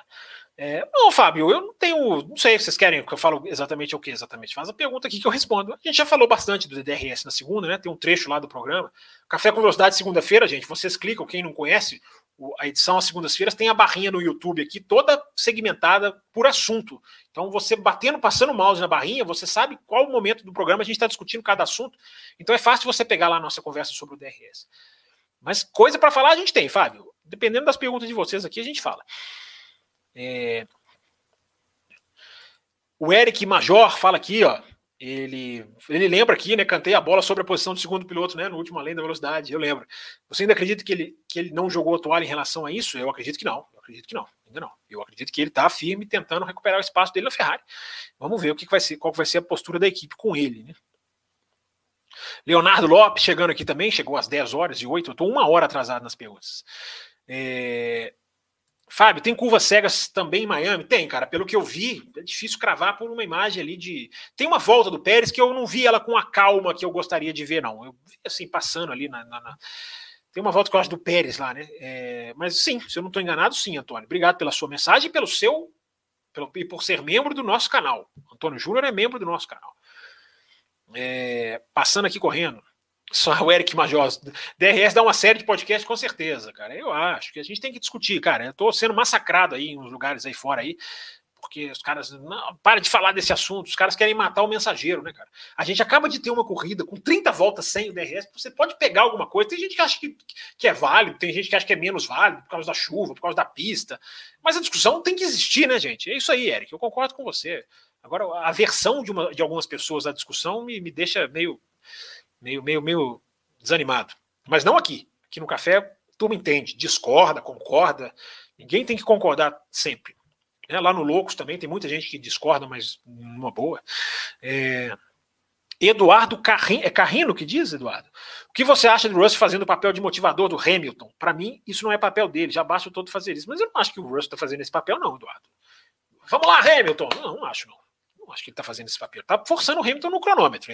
Isso é o melhor é, se é isso que você está falando, eu concordo. E isso é a melhor maneira de motivar. Bruno Maia, Campos, quando vejo as corridas antigas com as imagens aéreas sem zoom, com o quadro bem ampliado, eu acho incrível. Sinto falta nas corridas atuais. Cara, isso acontece muito na MotoGP, Bruno. Cara, a, a, imagem do alto ali é muito, muito usada. A Fórmula 1 usou bem na Turquia o ano passado, né? Aquela briga do Pérez com o Hamilton. Tá usando menos, né? Então, depende também do circuito, né, cara? Depende da região ali, cara. No, vou te dar um exemplo, cara. No Azerbaijão, Baku, tem áreas da pista que o helicóptero não pode sobrevoar. Você sabia disso?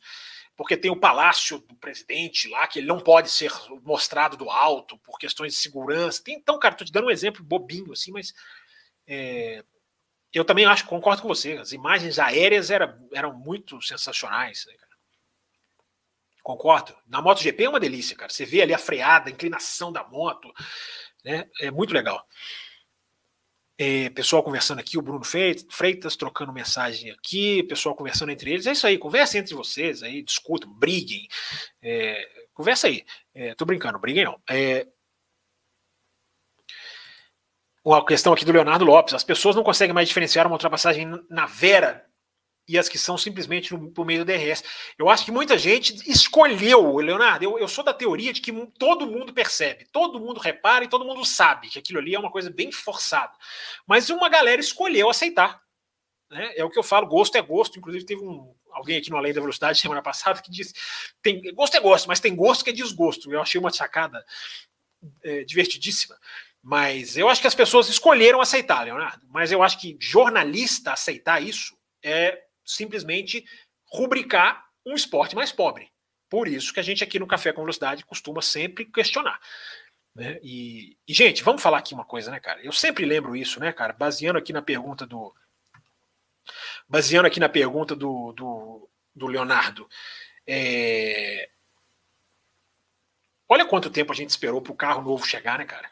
Um monte de gente que aceita. Ah, cara, o carro novo veio e as, e as ultrapassagens continuam iguais, até mais, mais assintosas do sistema.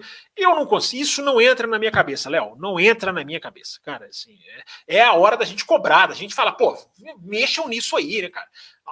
Mudem a zona, a abertura, quantos segundos, que hora que passa na linha, mudem, façam alguma coisa, né, cara? Mas tem tanta gente que não entende a discussão. Eu acho que não é questão das pessoas não saberem mais diferenciar, Leonardo. Eu acho que as pessoas têm um monte de gente que não quer discutir. Ou por preguiça, porque o cara tem preguiça de analisar o que, que pode ser feito no lugar, ou porque o cara simplesmente aceita, ele gosta. Gosto é gosto. Obrigado pela sua pergunta. Obrigado por estar atento sempre a essa questão da qualidade das corridas. Nós aqui no Café também estamos. É, Massa perdeu o título em Singapura com o fato da mangueira de combustível. Não concordo, Márcio. É um dos fatores que contribuíram. Não foi só por isso. O Massa errou pra caramba naquele ano. Eu não concordo, não. Eu entendo aqui que aquela questão, Singapura errou, pesou, mas eu, eu sou contra esse negócio de Nelsinho, Piquet tirou o título. Nada a ver, cara. Pit stop você faz durante a corrida, cara. O Nelsinho não, não, não botou o cara lá no pit stop e, e rasgou a mangueira. Estrerrou naquele pit stop. Quem garante que não ia errar no próximo? Pit stop é pit stop. Uma coisa é o Nelson interferir na dinâmica da corrida. A bangueira é outra história, cara. Mas são pontos de vista. Enfim, tá aqui registrada a sua mensagem. Obrigado, Márcio, pela sua mensagem. Eu nem sei por que, por que você lembrou de Márcia Singapura, cara. Fiquei curioso agora. É, foi alguma coisa que eu falei, ou às vezes vocês estão discutindo um assunto aqui no chat e eu não estou vendo. Poderíamos ter um CV, um CV discutindo a gamificação da Fórmula 1, diz aqui o Eric Major, onde temos uma grande parte da torcida. É, gostei, gostei dessa sugestão aqui preferindo os competidores estejam focados em prejudicar os oponentes do que em competir. É boa pauta, a gente pode esmiuçar isso aí. Gostei da sugestão. É, tem um superchat aqui do Carlos Eduardo Ferreira, eu já tinha lido esse seu. É, não, esse não, né? Muito obrigado. Ferrari está usando os testes de pneus para aumentar, para testar mudanças do carro, isso não seria fora do regulamento? Isso é muito bem policiado, viu? Existe ali fiscal da FIA, é, você tem uma quilometragem, um limite até de velocidade em, certos, em certas situações, não de pneu, mas o, aquele de filmagem, não é, não é simples assim, não. Estou lá vendo, não posso dizer o que, que dá para fazer, o que, que não dá. Mas não é assim, ah, a equipe vai testar pneu, vai levar uma super vantagem. Não, existem, existem, existe meio que um parque fechado, entendeu, Carlos? É boa a sua pergunta. É boa a sua pergunta. Camila pergunta se o Latifi vai sair ou a especulação. Gente, assim, vamos, vou encerrar as perguntas, tá, gente? Assim, vou ler as, as últimas, mas peço que não mandem mais, porque já chegamos aqui no estouro do horário. E eu vou passar rapidinho aqui as mudanças de 2026. Vou tentar ler aqui o máximo possível aqui, tá, gente? Mas peço agora que a gente feche aqui o chat, porque senão não vai dar tempo mesmo. Eu já estourei aqui uma hora e meia, eu já falei que tem um, tem um acréscimozinho. E eu vou usar o acréscimozinho para passar para vocês agora as mudanças. E depois eu passo rapidinho aqui as perguntas vou passar para vocês as mudanças de 2026, aqueles programas de televisão que deixam o melhor para o final, né? É... Então vamos lá, gente. As seis principais mudanças para 2026, assim, filosofias, tá? Não é assim, o carro vai ter isso, aquilo. São filosofias que muitos de vocês já leram ou não, mas eu vou citar seis aqui.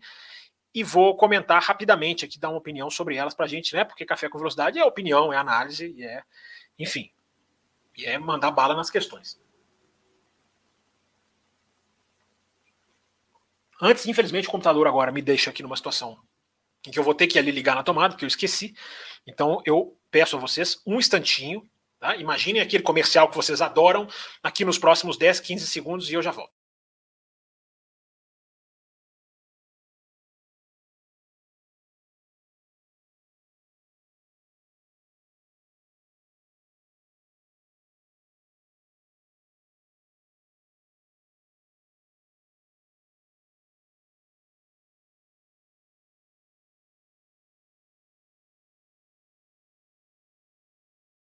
Olá, olá, de volta.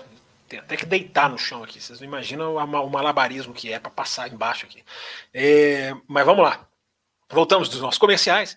Enfim, vamos passar aqui, gente, rapidinho as seis mudanças para é, para 2026 propostas pela Fórmula 1. Estamos aqui com uma hora e 35. Vamos até duas horas hoje? Vamos? Vocês estão animados aí? Vamos, vamos esticar um pouquinho mais? Batemos a meta, já teve superchat depois da meta. Vamos esticar um pouquinho mais hoje, vai. Olha como é que sem o Raposo a gente muda aqui o caminho aqui. Vamos um pouquinho mais, vai. Mas vamos lá. Primeiro item da, do documento da FIA sobre 2026, tá, gente? 26 lá na frente, não vamos. Estávamos discutindo aqui sprint, ano que vem, 23. Agora vamos pular lá para 2026. É, significativa redução do drag, do arrasto, para melhorar para melhora da sustentabilidade e eficiência e complemento uh, para complementar as características da unidade de potência. O que, que isso significa, gente? Já começa a rodar nos bastidores é, uma quase que definitiva redução da potência dos motores. Os motores teriam redução de potência. Isso vai deixar muita gente de cabelo em pé. Eu não acho que isso seja um problema. Né? Porque os caras pensam que a Fórmula 1 vai andar 100 por hora. Não é assim. Reduzir potência é você ter um, ali uma, um decréscimo de velocidade. Para fazer um motor mais equilibrado para as outras equipes, para facilitar as novas fabricantes, para você fazer a questão da sustentabilidade, do consumo de combustível. Existem vários fatores para uma possível, possível, não esqueçam essa palavra, ainda não definitiva, redução da potência. Então, o que, que eles querem? Reduzir o arrasto. Aumentar o vácuo, vamos falar no português claro. Porque já perceberam que este é um dos problemas. O vácuo talvez foi o que mais apanhou do carro de 2026, o carro de 2022, desculpa.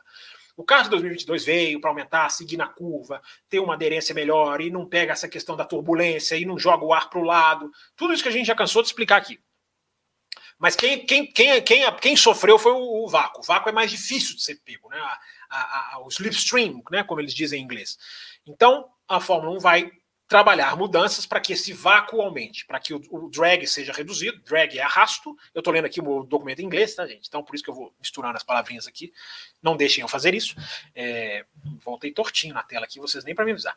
É, então, esse é, esse é o primeiro item, que eu acho, repito, gente, eu acho é, bem factível, não me incomoda, vai ajudar a Audi, vai ajudar a Porsche, se essas duas vierem mesmo, porque nem isso é garantido mais. Mas isso é um tema para outro tudo está caminhado para elas entrarem, mas, né, gente, vamos lá, né? O tempo passa, o tempo voa e, as, e, as, elas não entram, a gente começa a, a, a, a especular. É, segundo item, é, manter ou melhorar as, as recentes lições aprendidas sobre corridas close racing, né, corridas roda a roda, e carros serem estarem aptos a seguir um ao outro de perto. Ou seja, esse é o arrasto, essa questão do arrasto, que eu falei, do vácuo, de melhorar o vácuo, acabei até já me antecipando aqui o segundo item. E esse aqui é um ponto que eu já falei no especial do café sobre o carro de 2022. Basear esse carro e já fazer melhoras nele. Eu lamento que seja 2026, gente. Eu, eu esperava, quando gravei o especial 2022, lá no meio, em outubro de 2021, tá facinho de achar no canal do Café também, um especial de mais de duas horas, com todas as filosof a filosofia para 2022. Ah, o ano já começou. Cara, mas tem informação ali que é bem legal de você ouvir, até para você ver o que, está rolando ou não. É, também está no canal do Café. Então, a gente falou sobre isso no especial. O que, o que, se esse carro tiver problemas, ele não é definitivo, como, como eram os, os de antigamente, como era o de 2017 Esse carro ele muda. Só que eu acho 2026 muito longe. Aí já é uma opinião pessoal minha. Eu acho que esse carro já podia trazer mudanças para 2023. Ah, Fábio, as mudanças custam muito dinheiro para as equipes. Mas não é você mudar um conceito, é fazer ajustes. É, é fazer ajustes para que você possa começar a reduzir, por exemplo, o DRS, que a gente discute tanto aqui. Então, esse é o item 2, tá, gente? É melhorar, avançar nesse carro. Item 3, vai ficando, agora vai ficando intrigante. Reduzir as dimensões do carro. Ou seja, gente, o carro é, é só isso esse item. O carro ficar menor. O que a gente mais vê na internet é aquelas imagens assim comparativas dos carros de cima, né? 1980, 1990, e o carro vai só aumentando. O carro de hoje parece uma jamanta em algumas dessas dessas comparações e eu acho que algumas são até um pouco exageradas, não são exatamente precisas. Mas é verdade que o carro agora vai ficando cada, está cada vez maior em comparação aos outros anos e eles vão tentar reduzir o carro. Isso eu acho plenamente válido, concordo com essa mudança e acho bem possível. A próxima, o próximo item, quarto de seis, esse eu já não acho tão possível ou tão fácil. Possível é, claro. Reduzir ou conter a massa do carro. E aí é o o tal do diabo mora nos detalhes, né? O peso do carro hoje é um dos grandes fatores que chegaram num nível absurdo. O carro de Fórmula 1 hoje, ele, ele pesa numa largada com piloto combustível, né? ele pesa mais de 900 quilos, ele está próximo de uma tonelada. O limite dele, o limite mínimo Teve aquele ouvinte que mandou no finalzinho do programa do Café segunda-feira, né? Como assim? Os carros têm um limite máximo? Não existe limite máximo. Os carros têm um limite mínimo. Quem está acima do limite não está fora do regulamento. Ele está apenas levando uma desvantagem, porque ele está mais pesado. Então, eu acho que o ouvinte, eu não vou lembrar quem é, não tenho aberto aqui. Se eu for abrir, vai demorar. É, eu acho que o rapazinho, mas segunda-feira a gente dá o nome certinho dele. Raposo me ajuda aqui. Então, gente, diminuir o peso do carro é uma grande, é uma grande questão. Mas aqui, olha só como está escrito: reduzir ou conter.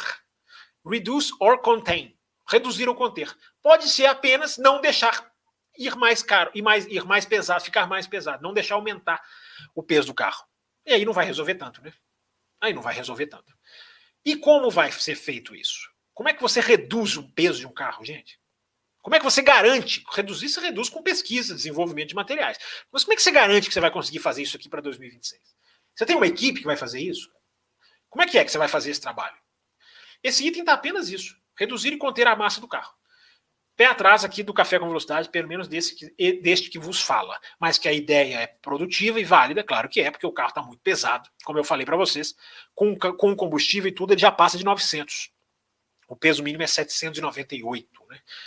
É, aliás, obrigado para quem discordou de mim aqui e falou que o Fórmula E é mais é mais leve. Eu falei que o Fórmula E era mais pesado, né? E o Fórmula E parece que é mais leve. Eu não consegui achar o peso, não, mas achei muita gente falando que ele é mais leve. Então, obrigado aos ouvintes que me corrigiram. Quinto item: sustentabilidade. É, continuar o passo em direção a uma padronização e simplificação dos componentes, maior ainda, para efeito de corte de custos. Sou totalmente a favor disso. Cada vez mais padronizar peça, não é padronizar os carros, entendam, por favor, não é os carros serem iguaizinhos. São peças que a gente nem vê, são peças de dentro do carro, que podem ser mais baratas, podem ser mais, é, é, ao ser padronizadas, vão favorecendo o equilíbrio. Eu sempre, eu sempre defendi padronização, já apanhei muito em outros lugares, outros podcasts, os caras queriam que eu queriam me matar, que padronização, vai assistir não sei o quê, aqueles argumentinhos bobos, né? Que quem não sabe discutir usa sempre. É, sempre defendi a padronização, desde que feita de uma maneira bem colocada, bem, bem, bem, bem, digamos, direcionada. Expandir o uso de materiais sustentáveis, aí aquela questão de meio ambiente, reciclabilidade, eu nem sabia que existe essa palavra, nem sei se existe em português, mas em inglês existe é, e não, vou tentar, não, recyclability. É? Meu Deus, que horror. É, e o item 6, último, é, seguir as inovações em termos de segurança do carro, movendo em direção a uma segurança ativa e conectada dos sistemas. Isso é interessante, isso é interessante, isso eu acho que é bem, bem desenvolvível. Um carro vai se comunicar com o outro na questão de segurança. Um carro vai avisar para o outro a distância, se há um acidente, o carro vai poder ter uma sinalização do próprio adversário que bateu. O próprio carro emite, você não tem que passar para o diretor de prova ou para o rádio da, da sua própria equipe para te avisar. Da, vai existir aí um aperfeiçoamento nessa comunicação de segurança que vai ser muito legal. Pode salvar vidas e de uma maneira bem, bem se bem feita, eu acho plenamente realizável. Então tá aí, gente, os seis pontos da os seis pontos aí das mudanças para 2026 comentados, a gente vai, eu repito o que falei no começo do café. A gente pode e deve voltar isso aqui na segunda ou, ou em alguma outra segunda com o Will, com o Thiago, com o Matheus, para a gente discutir mais. Estou aqui apenas passando as novidades da semana que vieram nessa terça-feira e comentando aqui um pouquinho para vocês, né? Tem uma, tem uma, que mais que eu posso comentar de 2026? Ah, essa questão que eu estava falando do peso, vendo aqui até no meu bloquinho aqui, não podia esquecer. Essa questão do peso, é, desde 2009, gente, um dado inter, estatístico interessante, o carro aumentou 31% de 2009 até aqui, ou seja, ele é praticamente um terço mais pesado do que ele era em 2009. É um aumento significativo, né, cara? 30% a mais não é pouca coisa, não. É... E tudo isso, gente, esse alívio do peso pode ajudar, inclusive, a Pirelli. Eu que sou um crítico da Pirelli, mas a Pirelli ela sofre com o peso desse carro. Ele vai ajudando a matar o pneu. Ele vai ajudando o pneu a ficar mais, digamos, desgastante, desgastante, desgastável. É, é uma coisa para a gente pensar também. Né? Eu falei que hoje o objetivo aqui era pouca coisa para vocês pensarem. Aí vocês pensam aí e voltam segunda-feira com as suas conclusões ou xingando a gente, enfim. Para matar então as perguntas aqui do chat, gente, que eu já estou aqui bem atrasadinho, mas para a gente ir um pouquinho aqui, matar mais aqui uns minutinhos aqui na nossa live. É... O Acácio da Rosa diz aqui: você não acha burrice a Red Bull deixar a AlphaTauri se arrastar na pista, podendo ter mais dois carros brigando na frente? Eu não, não acho que eles se arrastam por querer, não, Acácio. Assim, eu acho que eles, é, é, é eles investem na AlphaTauri. Eu não sei até que ponto eles limitam a AlphaTauri. Eu estou entendendo a sua pergunta que se eles podiam jogar né, uma quantia absurda para trazer a AlphaTauri lá para frente. Eu acho que podiam, ainda mais agora com o limite de orçamento. Pode ser que isso aconteça, o, o Acácio. Pode ser. Não sei se eles seguram a AlphaTauri assim como pequena, não. Eu acho que eles podem investir mais. Eu estou entendendo isso da sua pergunta. E o Eric, o Eric Major diz aqui, ó, além de dar like, eu acho bom que os ouvintes lembram das coisas que eu esqueço, né, cara? Eu esqueci de pedir like no, no decorrer, pedi só lá no comecinho. Né? Vamos dar like, vamos passar a palavra, compartilhar a palavra para os familiares, gente. É isso aí. Tem familiares meus que assistem o programa, e vocês têm que assistir também. É que mais aqui? Pessoal falando aqui do, do Piastri sem vaga, a comatura falando aqui o Alonso pretende estender o contrato por dois anos. Ele falou, né, que quer ficar mais um tempo na Fórmula 1, pretende mesmo. E acho que tem chance, mas a situação para ele, ele tem que desempenhar. O Alonso não é só nome, acabou, sentou, ele está garantido, não. O, o Ocon está mais garantido que ele, né? Impressionante. É... É, cronômetro também se engana. O Stroll deu um banho no Russell na Fórmula 3, só o carro dele era acertado por uma equipe de Fórmula 1. É, nas categorias de base, Bruno, é bem lembrado. Nas categorias de base você compra mais o cronômetro, né? O Mazepin fez isso também. É, o cronômetro da Fórmula 1, ele, esse é mais difícil de comprar, mas é bom, bom ponto seu aqui. É, deixa eu ver o que é mais aqui. Deixa eu ver se eu não, não deixei nem passar nenhuma para trás aqui da. Não, tá certinho aqui. Passando as mensagens para a gente caminhar para o final, né, gente? É, acho que o Toto está com medo da Andretti. Existe um receio, sim, competitivo, não só o Toto Wolff, todas elas, claro, elas têm medo de chegar alguém forte. Sabem que o Andretti é forte, o Andretti é forte na Fórmula E, o Andretti é forte na Indy, embora não esteja fazendo um ano dos melhores lá, mas o Andretti é forte na, no, no, no, no INSA, o Andretti é forte na. Acho que deve ser forte na Extreme E, essa eu não acompanho tão de perto. O Andretti entra para ganhar onde ele entra, né? Eu acho que existe sim um receio. Existe um receio competitivo, sim. Esses caras querem, não querem largar o osso, né? Não querem competir. Claro que eles não querem perder, estão certos de não querer perder. Mas você tem que querer competir, né, cara? Os caras querem conta bancária, né? O principal questão do Andretti, Fábio, é, não é a competição, embora você tenha razão. É a questão é dividir dinheiro, eles não querem. É, e a Fórmula 1 perde muito com isso. Eles não conseguem pensar no, no geral. Conseguem, mas não querem, melhor dizendo. E, o Patrick Rodrigues. Obrigado, Patrick. Nem acho que eles fiquem felizes com o Sainz atrás. O Sainz era muito útil para o desenvolvimento dessa Ferrari. É, o feliz entre aspas, né? Assim, eu, é, feliz é que eles, na questão do primeiro e segundo piloto, né? Mas é claro que eles querem o cara. Por isso que eu acho que o Pérez está garantido na, na Red Bull, porque o Pérez está fazendo exatamente isso. O Pérez está rápido, está próximo e não incomoda. Né? Eu acho que o Pérez é um bom exemplo, né, Patrick? É, Paulo Jesus, uma pergunta interessante que você não acha que o Stroll não é tão ruim ou é realmente só por causa do pai Gant na equipe? Nas duas coisas, Paulo. O Stroll não é nenhum cabeçudo, como eu costumo dizer. Né? Ele é um cara ali regular, mediano, não é um cara de ficar errando. Eu até falei isso na Austrália. Nem o Stroll é de errar o tanto que ele errou, mas ele está na Fórmula 1 e está na Fórmula 1 por causa do pai dele. Basta você ver que o Pérez foi mandado embora e o Ocon foi mandado embora da equipe. Né? Enfim, o, o, o, quando ele era da Williams, o, o Pascal Verlaine, que é um piloto que eu gosto, acho que podia ter tido mais chance na Fórmula 1, embora podia entregar mais na Fórmula E, atualmente onde ele está. O Verlaine estava encaminhado para ir para o Williams, mas aí estava lá o Stroll, não teve lugar para o Verlaine. Então, assim, ele vai derrubando carreiras, né, cara? Isso é que é o problema. É essa tecla que eu bato. Mas tem gente que gosta. Tem gente que acha que tem que ser. Os caras argumentam assim, não, porque o pai tem direito de pôr o filho. E não é isso que nós estamos discutindo, cara. Nós estamos discutindo que nós estamos falando do topo, né, da Fórmula, do topo do automobilismo no mundo. É, mas eu já ouvi cada argumento, tipo assim, ah, eu também, meu pai me ajudou. não tem problema nenhum pai ajudar, ótimo. Isso aí tem que agradecer, mas nós estamos falando de um esporte competitivo, Fórmula 1. As pessoas fazem umas associações que eu não consigo entender, não. É...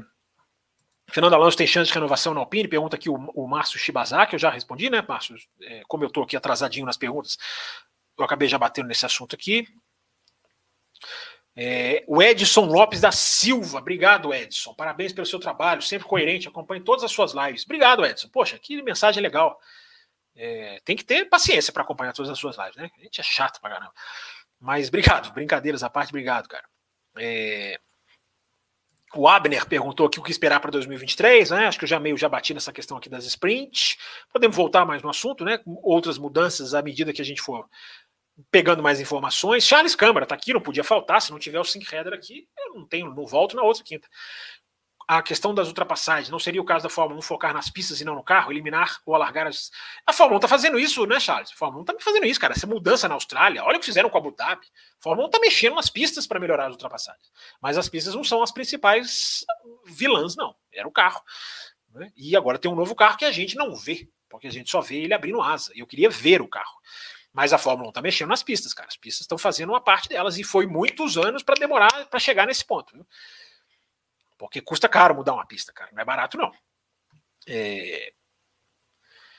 Pessoal, aqui, ó, sobre essa questão da possível troca aqui, ó, se hipoteticamente você pudesse realizar algumas trocas de pilotos entre as equipes, quais seriam as trocas? Considere pilotos que não estão no grid, De Vries e Piastri. Ah, pronto, só de cara eu já punha Piastri na, Alf, na Aston Martin e o De Vries na Williams. Né? De Vries, Mercedes. Eu, vou até seguir aqui essa linha, se bem que a Aston também é Mercedes, né? Mas eu colocaria Piastri na Aston Martin, porque ele tá, eu acho que ele é melhor do que o De Vries, e o De Vries na Williams. Essas duas trocas aí você já, você já deu de mão beijada para mim, ô Igor. Mas valeu pela sua pergunta. Fala, Fábio, você acha que a Mercedes está entregando carros diferentes para os pilotos? Explicaria de desempenho entre os pilotos? Cara, eles estão variando acertos, né? Aconteceu na Arábia Saudita, eu li que na, na, na, na agora em Imola teve um, uma diferenciação de asa. É, é, acerto, cara. Se entregar carro diferente é meio perigoso falar, porque parece que nós estamos falando assim de um carro muito melhor que o outro. É, eles têm variado acertos, eles não estão indo necessariamente no mesmo caminho na Mercedes, não. Mas não é uma questão assim de um, um muito pior. O Hamilton correu com sensores na Austrália, né, cara? Isso, isso piora, né? Mas é uma coisa circunstancial. Até quando dura o contrato da Pirelli? Não sei, viu, João Carlos? Boa pergunta, vou atrás, vou ver se eu consigo descobrir. É, outros fabricantes já estão de olho na Fórmula 1? Não, não tem informação disso, não. Pode estar, a Fórmula 1 conversa com várias empresas normalmente, mas não. Alguma oficial aí, porque aí, cara, depende muito da Pirelli. Você não vai ficar publicando outra empresa de pneu com uma, com uma a sua lá, com uma lá trabalhando para você, né? É, faço essa pergunta porque acho que boa parte do que não vemos nos novos carros está relacionado aos pneus. Sim, falamos muito disso aqui, João, no café pós-Bahrein. No café pós-Bahrein batemos bem nessa tecla aqui, como os pneus ainda atrapalham. É... Larissa Nobre, outra pergunta daquelas assim que, que fogem da. saem fora da curva, né? Por onde você acompanha essa transmissão inglesa? Tem um canal específico? É assinatura? É, eu tenho uma assinatura, assim, é uma, é um, é, são sites específicos que eu, eu assino. Mas dá para assistir em sites que não são assináveis, dá para assistir em vários é, lugares. Aí ela pergunta por que, que você não acompanha mais a transmissão brasileira. Porque, Larissa, eu acompanhei. Quando eu, eu comecei a acompanhar a transmissão da BBC em 2011. Eu estou falando 10 anos, mas na verdade são 11. Eu comecei a, acompanhar algumas coisas da transmissão da BBC. Eu fazia a rádio on-board com o Felipe Maciel e o Ron Gru, que era um podcast antigo, já nem existe mais. Eu acho que não existe. Né? Não, não existe mais não. O Hongru agora está fazendo lá o Clube da Velocidade. É... E isso foi em, dois, isso em 2011. e eu comecei a assistir, eu comecei a. Eu, eu fazia essa, essa, essa na, na, época, e tinha lá uma, uma ouvinte, chamava Ingrid, lembro bem, menina, tá vendo? Participação feminina sempre marca. E uma menina chamada Ingrid que ouvia, e ela era, ela ouvia da Inglaterra, ela, ela morava na Inglaterra, e ela ouvia o nosso podcast. E ela sempre falava das transmissões da BC. E aí eu fui ficando curioso, cara. E eu fui falando, ó, peraí, eu quero, quero aprender isso também, cara. Quero descobrir como é que é isso aí. Quero. Ela falava muitas coisas interessantes que a transmissão fazia. E aí eu comecei a assistir em 2011. E aí em 2012 lançou-se a Sky Sports. A Sky Sports foi lançada, Sky Sports Fórmula 1, e fizeram toda uma, uma, uma chamada, um investimento milionário. Hoje eles são a rede que mais paga para a Fórmula 1. E eu, eu fiquei, eu falei, vou assistir a primeira transmissão, a da Austrália, 2012, abertura do campeonato na Austrália, primeiro treino de sexta-feira. É, foi a primeira que eu assisti assim, uma sexta-feira. Os outros eu tinha assistido só as corridas. E Larissa, é aquele negócio, cara. É, é para nunca. Eu, no primeiro treino de sexta-feira eu falei, cara, acabou. A minha, a minha interação com a transmissão de Fórmula 1 nunca mais vai ser a mesma. Porque é outro universo, Larissa. É outro universo, assim, ó. A Sky Sports ela tem repórteres no plural na pista, ela tem uma equipe de produção que trabalha para buscar informação, ela tem uma equipe técnica. É, ela comete os seus erros, eu desanquei aqui na segunda-feira passada, essa questão do DRS, da filosofia, mas tecnicamente é incomparável. Então, quando eu percebi que eu comecei a aprender muito sobre Fórmula 1 nas transmissões internacionais, e aí eu tinha o um podcast, era Rádio On Board, é, eu falei, cara, eu sou jornalista, eu não posso abrir mão de informação. Eu, me senti obrigado a, a, a, a, mergulhar. E aí mergulhei, meu amigo, e hoje, hoje acompanho dois canais ingleses, inclusive. As transmissões do canal 4, que transmitem na Inglaterra, eu costumo também acompanhar. Por isso que eu falo para vocês, brincando, que o meu final de semana de Fórmula 1 não dá para fazer mais nada. Só correndo atrás de transmissão. É, mas obrigado pela pergunta, Larissa. Enfim, depois eu dou mais detalhes, mas a gente está com o tempo tão estourado que eu tô correndo aqui. É, não vou conseguir ler todas as perguntas, viu, gente? Porque vocês são fantásticos, vocês entupiram aqui o nosso, o nosso chat de perguntas. Eu não vou conseguir ler todas, mas vou guardar aqui algumas e trago ou no próximo Além da Velocidade, ou segunda-feira, jogo aqui com o Raposo, com o Will, se eles quiserem também. É, mas enfim, já estou vendo aqui até que a galera já entendeu aqui que estava tarde, já meio que pôs um freiozinho nas perguntas aqui. É, é. Superchat aqui do João Carlos Novaes. Já já terá o além do além da velocidade. Muito assunto. Cara, eu, eu, eu, eu, eu vou falar para vocês, viu, gente? Eu, eu, por mim, acrescento conteúdo aqui nesse canal do café, viu? O problema é agenda. Nós temos que acertar uma agenda aqui para isso. Estou tentando gravar mais expresso, começar a colo tentar colocar os expressos mais, mais fixos, enfim. Mas vamos lá. Graças ao apoio de vocês, essas coisas estão se tornando viáveis. Só para agradecer a excelente análise. Obrigado, William Mello. Eu que agradeço, cara, a sua, a sua, a sua, a sua palavra aqui, a sua mensagem. É... Washington Campos, o fator das zebras. Você acha que terão que mudar o formato delas ou reduzi-las? Em outro dia, a resposta ao Twitter diz que a agressividade das zebras é fatal na conquista de pontos. Você concorda? É, é a agressividade nas zebras agora ela mudou de, de, de, de Mudou de, de, O cara tem que. O cara tem que saber lidar com a zebra. Ele não pode mais jogar o carro com tudo, né, Washington? Eu acho que isso aí é. O Leclerc deixou muito claro, né? E a gente já tinha apontado isso aqui no café, né? Você até lembra aqui. É... Aliás, eu falei no Twitter, né? Você falou que eu te respondi no Twitter, mas a gente já falou aqui no café também. É... Enfim, gente, chegando no finalzinho aqui, eu vou, eu vou passar todas as perguntas, tá, gente? Vou anotar aqui, vou tentar salvar, vou tentar ver como que eu vou trazer de volta, Twitter, café expresso, Pode até ser, quem sabe, dá para gravar um café expresso aí, né, com as perguntas que ficarem para trás. É, as equipes que melhor conseguem evoluir durante a temporada, histórico aponta Mercedes Red Bull, né? Red Bull, historicamente, sim. É, deixa eu ver se tem mais alguma aqui. Você viu o novo carro? Se não viu, veja. Sim, já falei aqui, né? O carro da Fórmula E, vi, vi sim, monstro. Monstro Baleia mandou superchat. O Bofan mandou aqui o super sticker. Obrigado, 27 aqui para nós. Obrigado, super, pela sua mensagem. Deixa eu ver se já não tem nenhum outro superchat aqui. Tem um superchat aqui do Clebão, mandou um superchat aqui para nós. Obrigado, sem mensagem, só mandou aqui o apoio. É... E deixa eu ver se tem mais algum aqui. O Bonfã de novo mandou mais um aqui. Obrigado, mais um superchat, registrando aqui também. Vitor Sampaio, os novos carros são grandes mesmo. Boa noite, cheguei tarde hoje. Qual possível troca de pilotos entre equipes é essa? Vem Piastre? Pode ser que venha. Respondi isso um pouquinho lá atrás, depois você, depois você busca aqui na live. Vitor, obrigado pelo seu superchat, obrigado pela sua. Obrigado pela sua mensagem. Galera, obrigado. Vou encerrar a live. Hoje a gente chegou no limite do tempo, né? Eu já falei que a plataforma aqui ela tem até um limitador aqui, que se eu estourar o Raposo me demite. É... Hoje não deu para ler todas, mas isso é, um, isso é um problema muito bom. Obrigado. Passamos aqui 2026, passamos sprint, passamos aqui várias coisas sobre 2022. Vou agradecer demais a vocês e repito, vou passar as perguntas aqui. Voltem na segunda-feira. Segunda-feira tem café. Segunda-feira pode ter muita questão que vocês deixaram aqui que a gente vai trazer na segunda-feira. É, deixem o like. Toda vez que vocês deixam o like, o café é mais divulgado. É, assinem, se inscrevam no canal. Se você não pode apoiar, a gente sempre fala aqui do nosso programa de apoio, né? Se você não pode apoiar, lá no, no apoia.se, tá aqui passando aqui, ó, no finalzinho acabei aqui deixando aqui, vou terminar com o apoia.se passando, que é o, local onde você pode apoiar com o valor que você puder, com a forma de pagamento que você achar melhor. É, e se você não puder, ou se tornar membro do nosso canal, você assina, você se inscreve, melhor dizendo, que aí você também já está ajudando aqui o nosso canal a crescer bastante. Obrigado, viu, gente? Problemão, hein? Vou ter que mudar esses horários do Além da Velocidade, começar antes, sei lá. Vocês trouxeram ótima dor de cabeça aqui. Obrigado, todo mundo que deixou mensagem. E segunda-feira a gente volta para falar mais de Fórmula 1, de bastidores, de informação, de, enfim, de acontecimentos aí. Obrigado, viu, galera? Até mais e até a próxima transmissão aqui no canal do Café. Termina aqui Café com Velocidade, o mais tradicional podcast sobre corridas do Brasil. Café com Velocidade, a dose certa na análise do esporte a motor.